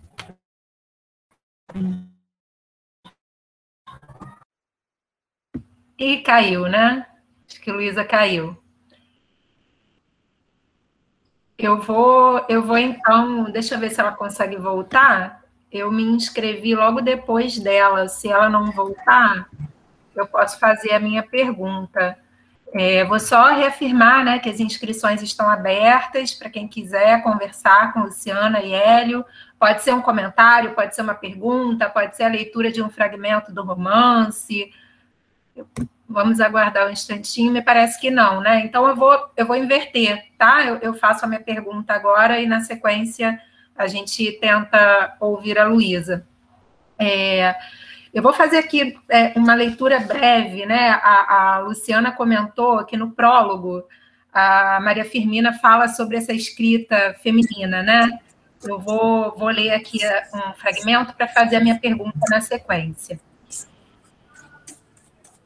Tem o microfone aberto, né? Ah, sim, agora foi. É, lá na página 93, a minha edição é essa edição aqui, no prólogo, a primeira página. Não é a vaidade de adquirir nome que me cega, nem o amor próprio de autor. Sei que pouco vale este romance, porque escrito por uma mulher e mulher brasileira de educação acanhada e sem o trato e a conversação dos homens ilustrados que aconselham, que discutem e que corrigem com uma instrução misérrima, apenas conhecendo a língua de seus pais e pouco lida, o seu cabedal intelectual é quase nulo. Então, por que o publicas? Perguntará o leitor. E aí ela continua, né? Pensando né, nesse, nesse posicionamento ali no prólogo do, do romance, é, eu gostaria de fazer uma pergunta, considerando a leitura uh, do romance na educação básica, ou mesmo no ensino superior, na formação inicial ou na formação continuada, é, nessa questão né, da escrita da escrita literária com a sua subjetividade, muito pensando lá na, na pesquisa da Luciana, Conceição Evaristo, num artigo de 2019, vai falar sobre esse sujeito autoral negro que escreve com seu corpo, com as suas vivências, daí o conceito da escrevivência, né? E ela vai dizer: então volto a insistir. A sociedade que me cerca, com as perversidades do racismo e do sexismo que enfrento desde criança, somado ao pertencimento a uma determinada classe social na qual nasci e cresci, e na qual ainda hoje vivem os meus familiares e a maior, grande maioria negra, certamente influiu e influi em minha subjetividade. E pergunto: será que o ponto de vista veiculado pelo texto se desvencilha totalmente da subjetividade de seu criador ou criadora? Muitas vezes na, na educação básica a gente separa aquela ideia do autor, da autora e do narrador, da narradora, né? Mas o que a Conceição propõe aqui e o que a Maria Firmina propõe ali no prólogo também é uma entrega do seu corpo de mulher negra escrevendo aquela obra.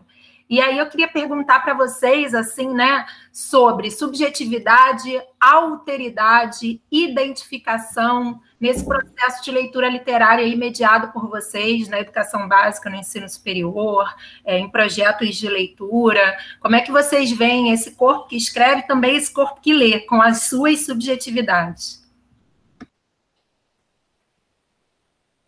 É uma pergunta bem interessante e esse prólogo da Maria Firmina ele é ele é muito emblemático assim para a gente pensar uh, nas questões da subjetividade, principalmente se a gente pegar no, na questão de gênero, né? Ela está falando é, sobre sobre o, as diferenças, né? De, de capital cultural, as diferenças da posição da mulher na estrutura social, né, do século XIX, e, e se a gente pegar a Conceição Evaristo, a gente vê que isso se prolonga até hoje. É, uma coisa que eu queria é, falar sobre esse prólogo é que é, muito disso pode, pode ter sido uma estratégia que autoras mulheres utilizaram durante o século XIX para poder participar do espaço público, né? A exemplo da Maria Firmina dos Reis, a gente, a, a professora Cristina Pinto Baile, ela tem um artigo que ela faz uma, uma análise entre o, é, prólogos, né? A gente pode chamar de prólogos de, de livros de escritoras é, latino-americanas do século XIX. É, em Cuba, eu não vou lembrar agora o, o, os nomes das autoras, né? Mas acho que em 1847 é, uma autora publica um, um, romance que também tem é, questionamentos com, com relação à, escra, à escravização das pessoas, né, dos, dos negros né, na época.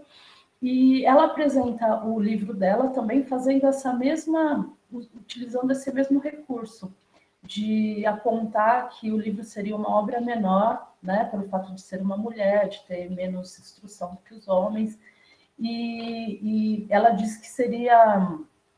É, é, é ela só publicaria esse livro para estender a, as atividades dela aos amigos, né? Como uma forma de oferecer aos, aos amigos mais próximos algo que ela também podia fazer, que era escrever um livro. E é, no Peru, já no final do século XIX também, uma autora que vai publicar um romance que também trata de questões relativas à escravidão, e ela já caracteriza a obra dela como uma obra também, é, possivelmente uma obra menor, com relação a uma obra escrita por um homem, e que seria é, a extensão das atividades de caridade dela, porque é, esses grupos de caridade na época eram espaços em que as mulheres podiam, eram espaços públicos, né, que, que as mulheres tinham legitimidade para frequentar.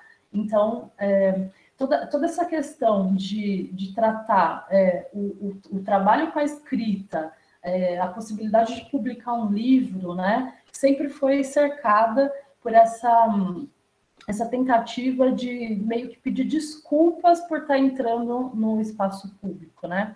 Então, é, eu acho que essa, essa questão da subjetividade das mulheres entenderem, né? Elas entendiam o papel delas e a diferença é, de poder, né? Que elas, que elas tinham com relação aos homens na sociedade, mas de uma maneira é, isso a gente pode, algumas pessoas acham, ah, elas, elas estão meio que se desculpando, a gente pode é, ler como algo que seja da subjetividade própria, né, dessas autoras, mas por outro lado a gente também pode compreender como uma estratégia política para fazer o seu, as suas obras circularem, né.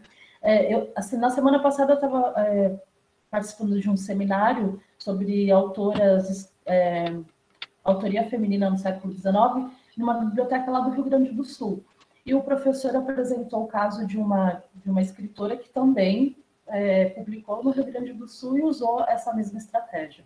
Então, eu acho que essas, essas autoras mulheres, elas se colocam, elas colocam a questão dos seus corpos, elas colocam a questão da, da, da sua condição, né? Mas sempre é, como, como uma forma de, de, de disputa, né? De, de disputa para poder preencher esse lugar público, né? Para poder para poder colocar a sua, o seu trabalho, a sua obra literária no mesmo patamar né, de, de circulação que as obras de, de autores homens da época.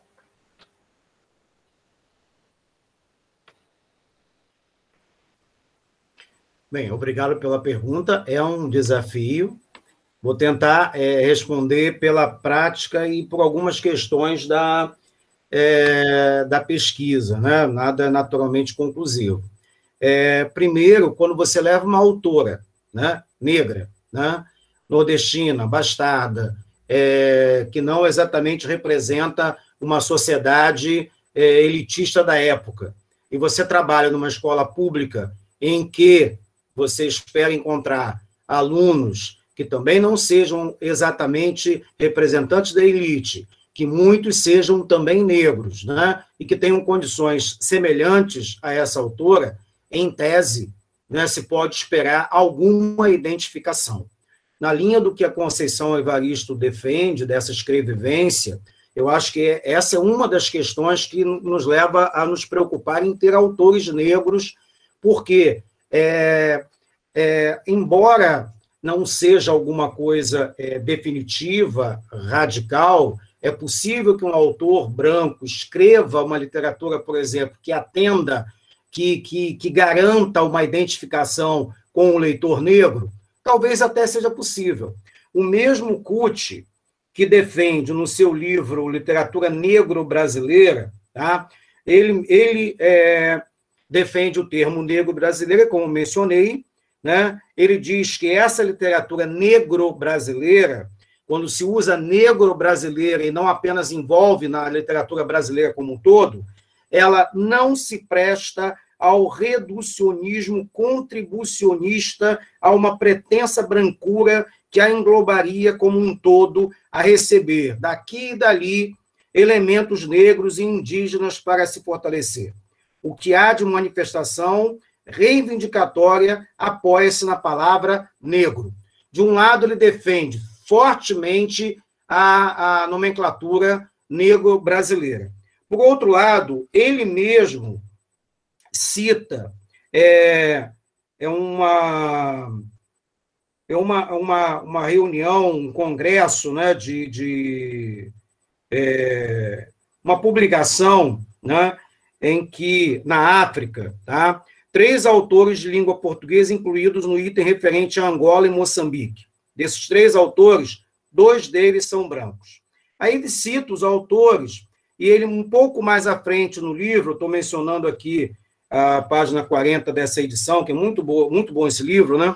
A inclusão de autores brancos demonstrou estar a autora daquela antologia atenta à cor do texto, ou seja, ao seu conteúdo existencial, não somente a cor da pele do escritor. Se nós lembrarmos recentemente, né, os memes associando um certo representante da Fundação Palmares e um certo governador, você vai ter alguns indícios de que não é obrigatoriamente o autor negro, de fato, que vai criar uma identificação com aquele leitor negro. É preciso ter algo, de fato, assumido no texto.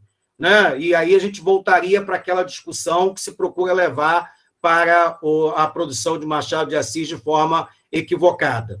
Então, eu, eu não sei se respondo exatamente a, a pergunta, mas alguma interferência daquilo que se é, do subjetivo, né, é possível identificar no texto escrito. Ah, mas isso não é uma regra. Citando Itamar Vieira Júnior e Torto Arado e os seus três suas três narradoras, se eu não estiver enganado, são três narradoras né, é, de, um, de, um, de um autor, né, mas ele faz com tanta maestria que é, não se duvida que ele tenha, de fato, que ele tenha vivenciado essa narração da sua forma mais autêntica possível. Então, é complexa a sua pergunta, e aí minha resposta, não sei se chega a ser tão direta ou objetiva. Obrigado. Excelentes, excelentes respostas dos dois. Eu chego assim, né? É, a questão do, da disputa, a disputa no campo literário, a disputa né, na educação e, e, realmente a disputa por esse preenchimento, né? Quando a Luciana fala da autoria, né? Então a estratégia ali no prólogo para preencher esse espaço e a disputa no cotidiano, na educação básica, também para preencher um espaço que a gente percebe que ficou aí ocupado por muito tempo por autores, apenas pelos autores brancos e apenas pelo canônico, né? É, Luiz agora. Acho que Luiz agora consegue falar, né, Lu? Conseguem me ouvir? Tá me ouvindo?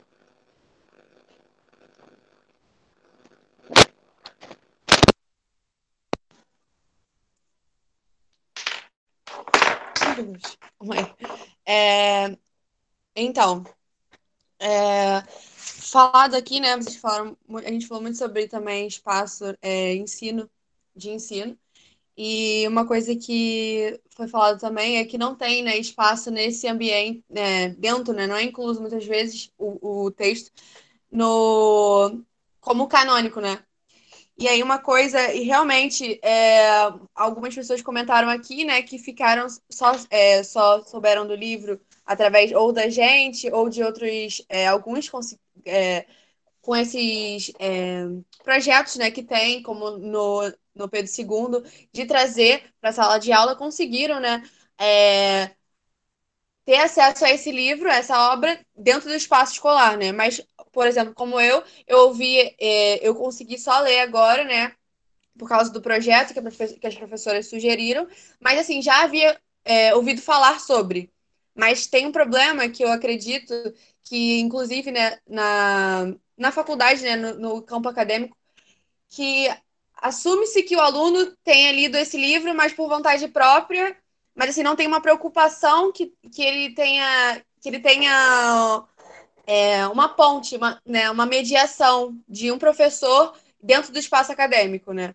Porque fala-se, até fala, falam do livro, eu lembro de terem comentado sobre o livro, mas assim, como se ele não tivesse espaço naquele, naquele ambiente, né? Na faculdade, na academia. Como se você tivesse que ler ele em outros espaços, ou por vontade própria, ou por conta de algum projeto, mas não necessariamente é, dentro né, de uma sala de aula, com mediação do professor de literatura. Então, eu acho também que isso é uma problemática, né? Que a gente encontra, e aí esse, esse licenciando, por exemplo, né, esse aluno de literatura vai para a sala de aula depois e não teve acesso àquele livro, então ele é, talvez vá perpetuar esse vício né, de não levar para os alunos deles também, né, ou, se ele não tiver tido nenhum contato com esse livro, ou perpetuar é, os mesmos livros canônicos de sempre, né? Prejudicando a, ao aluno também, mas é, perpetuando uma condição que foi imposta a ele também, né? Que a gente sempre fala isso como a gente falou é, no, na nossa outro encontro, né, com o Jefferson, do, no livro a, é, O Avesso da Pele, também. E aí também tem sempre essa questão, né, que a gente fala que é importante da, da, dela, né, que ela traz da, é, da escravidão, mas também, e aí, e só atrela a escrita dela a isso, mas também, e aí acaba que não fala sobre como é desenvolvimento da, da autora é tão bom, né? E é, eu acho que eu fiquei muito tocada com a leitura é, da inteligência que eu acho incrível que ela tem de escrita, de como vocês falaram sobre, né? De trazer esse tema tão importante, mas entre aspas, mascarar ele, mas nem tanto, porque tem, são, tem dois capítulos, né? Que ela é, nomeia a, com o nome desses dois personagens é, escravizados, né? Do Túlio e da Suzana. Então ela ela disfarça, mas ao mesmo tempo ela tá botando ali eles o tempo todo falando é, durante a história, contando a história deles, eles mesmo contando a história deles no seu cap no capítulo deles, né, e da família deles, no caso do Túlio, também, falando sobre a crueldade, né, que a mãe dele viveu. E, e, sempre marcando, né, ao longo do, do texto, ela continua marcando como é cruel que, o que os seus semelhantes fazem com ele, sempre colocando os escravizados no pé de igualdade, né, de que eles são semelhantes. Ela sempre bate nessa tecla, e foi uma coisa que eu achei muito interessante. E eu fiquei pensando, acho que a palavra que eu fiquei pensando quando eu lia o texto era ousadia, né? A ousadia que ela teve naquela época, né? Como uma mulher, uma mulher negra, como a gente já falou, de fazer isso, de mascarar né, com esse, é, através desse romance do, dos personagens principais, mas mesmo assim contar a história dos personagens que ela queria contar a história e não esconder, né? Porque, como eu disse, tem dois é, capítulos que ela dá nome a eles, né? E dá a voz deles e deixa eles mesmos contarem as suas histórias. E eu achei isso muito interessante. E eu separei um trechinho aqui que foi que eu até postei no Instagram, é, que ela fala, né, na, no capítulo da Suzana, que ela fala quando me arrancaram daqueles lugares onde tudo me ficava, pátria, esposo, mãe e filha e liberdade. E de, na página 122, o meu é o é a versão comentada. E depois também ela fala, de novo, na página seguinte, a dor da perda da pátria, dos entes caros, da liberdade foi sufocada nessa viagem pelo horror constante de tamanhas atrocidades. Então, é, ela, uma coisa que eu, uma palavra, né, que ela fala, que ela fala é, me arrancaram daqueles lugares, né? Porque a gente ainda vê hoje em dia, hoje em dia nem tanto, mas a gente ainda tem que reforçar o fato de que a, escra a escravidão foi algo que não foi passivo, né? Foi bastante brutal, porque acredita-se ainda, muitas pessoas acreditam, ah, mas por que, que eles não lutaram, então, não tentaram sair dessa situação? Como se eles tivessem sido é, passivos, como se não tivesse tido uma luta, como se eles tivessem vindo de, por vontade própria para cá para serem escravizados, mas não como se tivesse tido uma resistência, né? E também aqui já como se não tivesse tido uma luta para tentar sair dessa situação. É, então, essa palavra, quando ela fala assim, me arrancaram de lá, né, me arrancaram da minha família e da minha liberdade, eu achei muito, muito forte, né, e da pátria dela também, né, porque ela veio de algum lugar, no caso da Suzana. É, e aí, e só mais uma coisa para comentar, né, que, que eu achei interessante, que é algo que fala muito na narrativa do né, uma característica da narrativa do Machado de Assis, né, as intervenções que ele faz chamando o leitor para o texto, e ela faz isso também. Eu, eu salvei, eu acho, deixa eu ver se eu acho aqui, uma parte que algumas vezes ela faz, que ela fala assim, né, ah, como você, é, leitor, já deve ter percebido, né, quando ela está narrando. Então ela chama o leitor sempre também para dentro desse texto, e é uma característica do Machado, e como vocês falaram, né, é, porque então que ela tem essas características tão fortes não é vista como, uma, como alguém que faça parte da literatura canônica, é, e uma escritora tão potente como ela é né, na sua literatura. É isso. Posso comentar o comentário?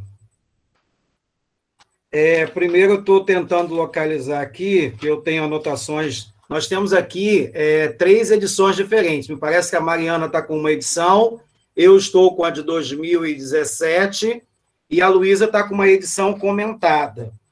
É, e eu estava tentando é, localizar, porque uma anotação que, que, que eu faço exatamente essa é, da conversa com, com o leitor, né? É, ela usa estratégias, como a Luísa é, destacou muito bem, parabéns pela, pela observação, e, e, os alunos vão tendo também essas. Quando você discute, quando há a mediação, o comentário da Luísa traz um aspecto fundamental. Mediação, se no ensino básico ela é imprescindível, para ela chegar ao ensino básico, ela precisaria acontecer na universidade. Não é, e, e, e não é uma questão é, de uma, uma, crítica gratuita à, à universidade, exatamente, mas é preciso que se pense na licenciatura também por esse viés. Se eu não fizer isso como uma formação, dificilmente eu, eu farei isso na minha prática. Não é? E aí é, os licenciados dependem das, das situações, das suas experiências, às vezes é, não exatamente programadas elas têm que ter a felicidade de encontrar alguém que faz a mediação para ir aprendendo a fazer a mediação. Eu queria ainda, na linha dos comentários, destacar um outro aspecto que eu acho fantástico na Úrsula. É, é muito famoso né, em todas as muitas teorias né, associadas à questão do racismo estrutural, na questão dos negros em torno em relação ao universo, né? É muito é, famosa a defesa do Fanon, Fanon, de 1950, se eu não estiver enganado, não estou com a data certa aqui, que é a falta de humanidade ao negro.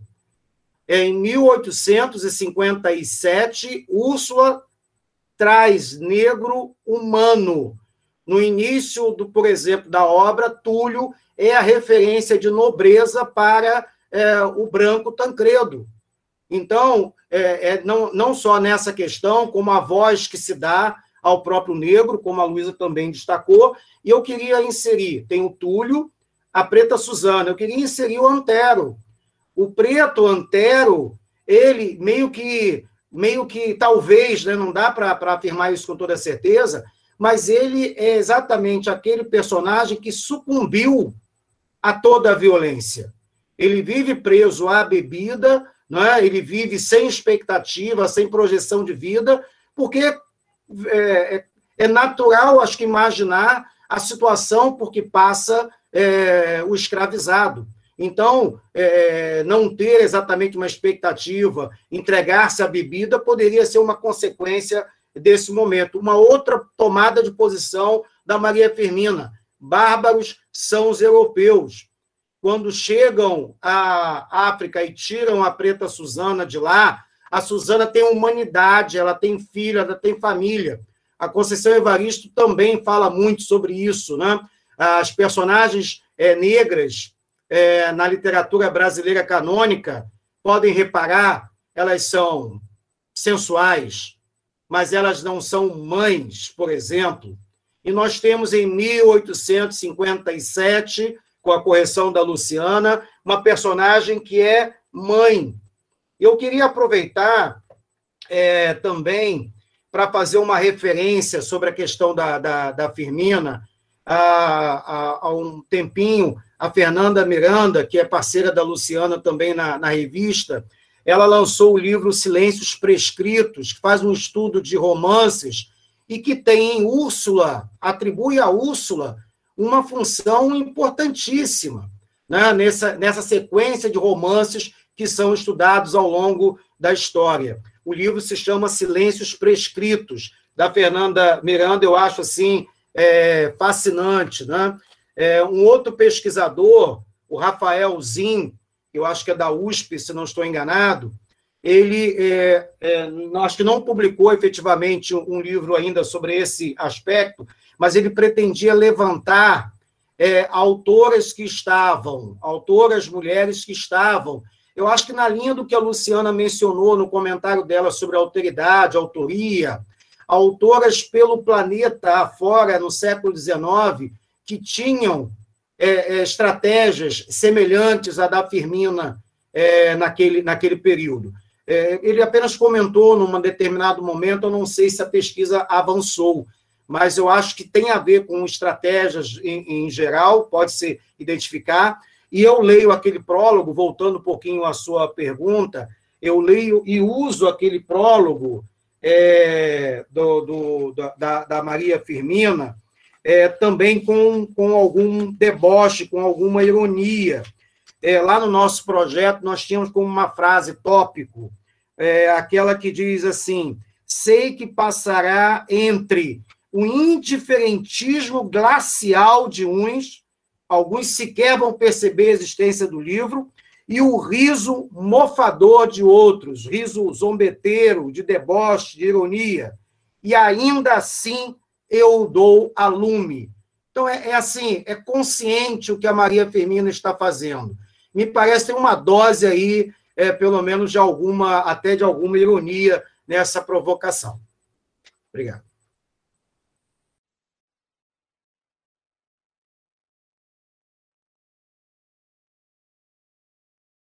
Luciana, não estamos ouvindo.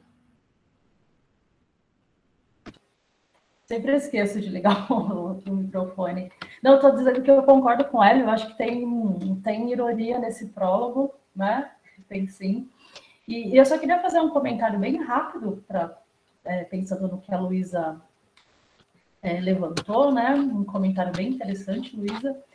E, e, com relação a essa, essa, as estratégias, né, as estratégias é, do, do movimento do romance, né, tipo, a Maria Firmina é muito consciente, é, é, é, a questão estética, né, o trabalho estético dela, né, então, se a gente pegar é, o comecinho do romance, ela está descrevendo a paisagem e, e, conta, né, que o, o, o Túlio, o Túlio não, o Tancredo se acidenta e ela, para ela apresentar o personagem Túlio, ela usa um recurso bem interessante, porque ela fala que um ponto negro, né, é, surge no, no, no, no espaço e que aos poucos esse ponto vai se avultando e aí é, ela revela que aquele ponto era um homem. Assim ela apresenta o Túlio, né? Então aquele ponto negro é um homem. E aí, aí continua. Túlio é, fala que Ventura poder salvar, né? Vai lá salvar o, o Tancredo.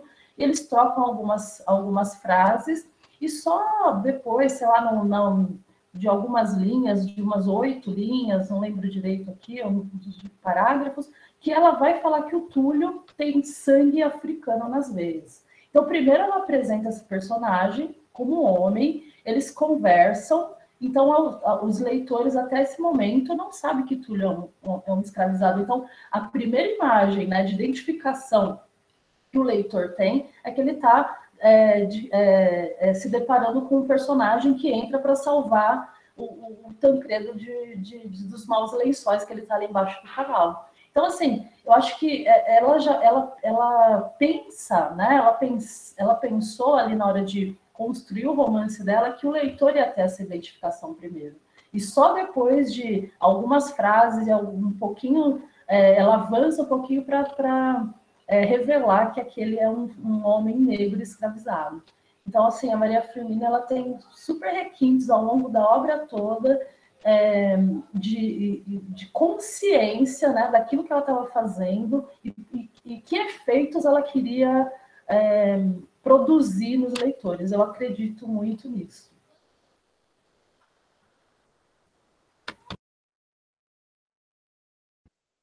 Maravilha, muito obrigada, Luísa, pelo excelente comentário, né? E, e, foi a obra, leu fragmentos.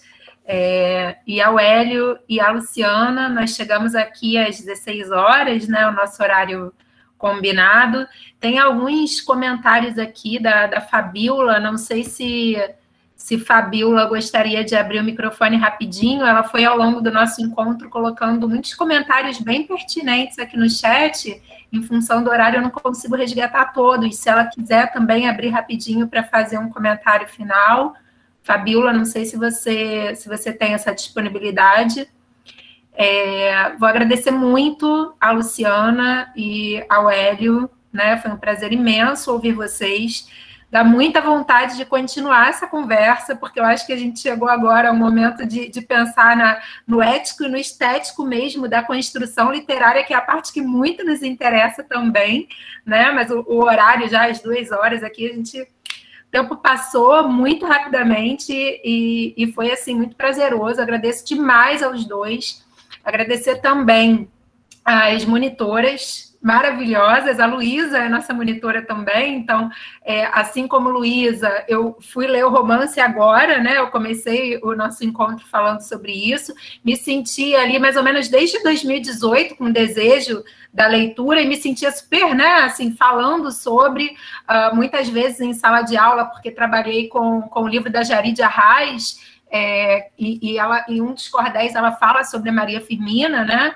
Na educação básica, então falava sobre Maria Firmina sem ter lido o romance, me sentia muito mal como professora de literatura. Então, esse encontro me deu uma oportunidade assim de formação incrível. Agradeço muito a todo mundo, a todos, a todas, e principalmente aos convidados, Hélio e Luciana. É, Pode falar rapidinho, Fabiola, tá bem, só para a gente fechar, porque você colocou tantos comentários. É, Ela e Luciana, vocês se importam rapidinho de a gente ouvir a Fabiola? Não, Não vamos ouvir, com certeza. Boa tarde, pessoal. Eu queria agradecer a vocês pelo encontro, pelas trocas maravilhosas, eu aprendi muito.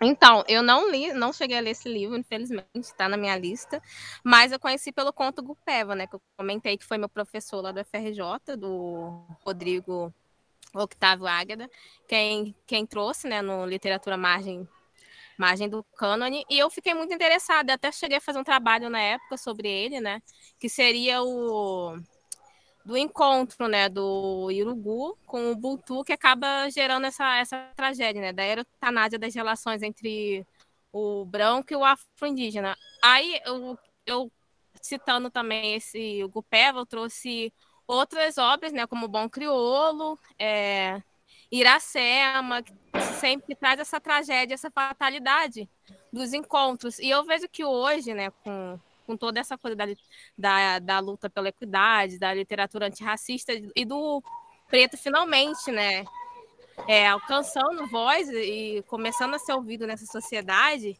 que é a gente, é, como futuros professores e já professores, né, e a, pessoas que estão atuando na área, cabe a gente trazer cada vez mais essa discussão para que né, o preto e o branco possam se unir para que a gente possa é, trazer um mundo melhor né, para os nossos descendentes e continuar é, debatendo essas questões que são fundamentais, como a gente está fazendo aqui, porque não, não pode ficar né, só entre nós, só entre os acadêmicos, entre os educadores, sabe? E essa questão da, da escravidão também, estava lembrando da, da Bertoleza, né, também, que é outro, outro personagem assim. E isso acaba mexendo muito comigo, né? Essa coisa da dor, da escrevivência, né?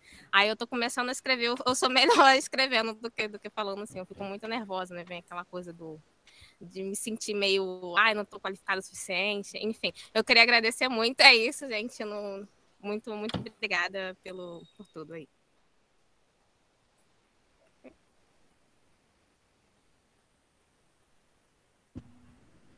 Muito obrigada, Fabiola, pela sua participação em todos os momentos aqui. Vários comentários aqui maravilhosos no chat. A gente salva ao final, né, a, o chat e depois a gente faz uma organização para mandar também para quem para quem se inscreveu.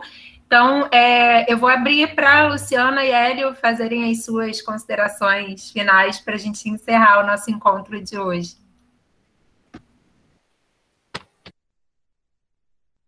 Agora eu desliguei. Agradecer muito a oportunidade de ter batido esse papo, esse super papo com vocês, foi ótimo. É, dizer que que é, é, é, é, super importante, né? A gente vê é, a obra da Maria Firmina entrando aí nos cursos de, de graduação, nos cursos de licenciatura. Eu acho que só assim a gente vai garantir que as futuras gerações é, conheçam a riqueza né, a, da literatura brasileira para além do cânone.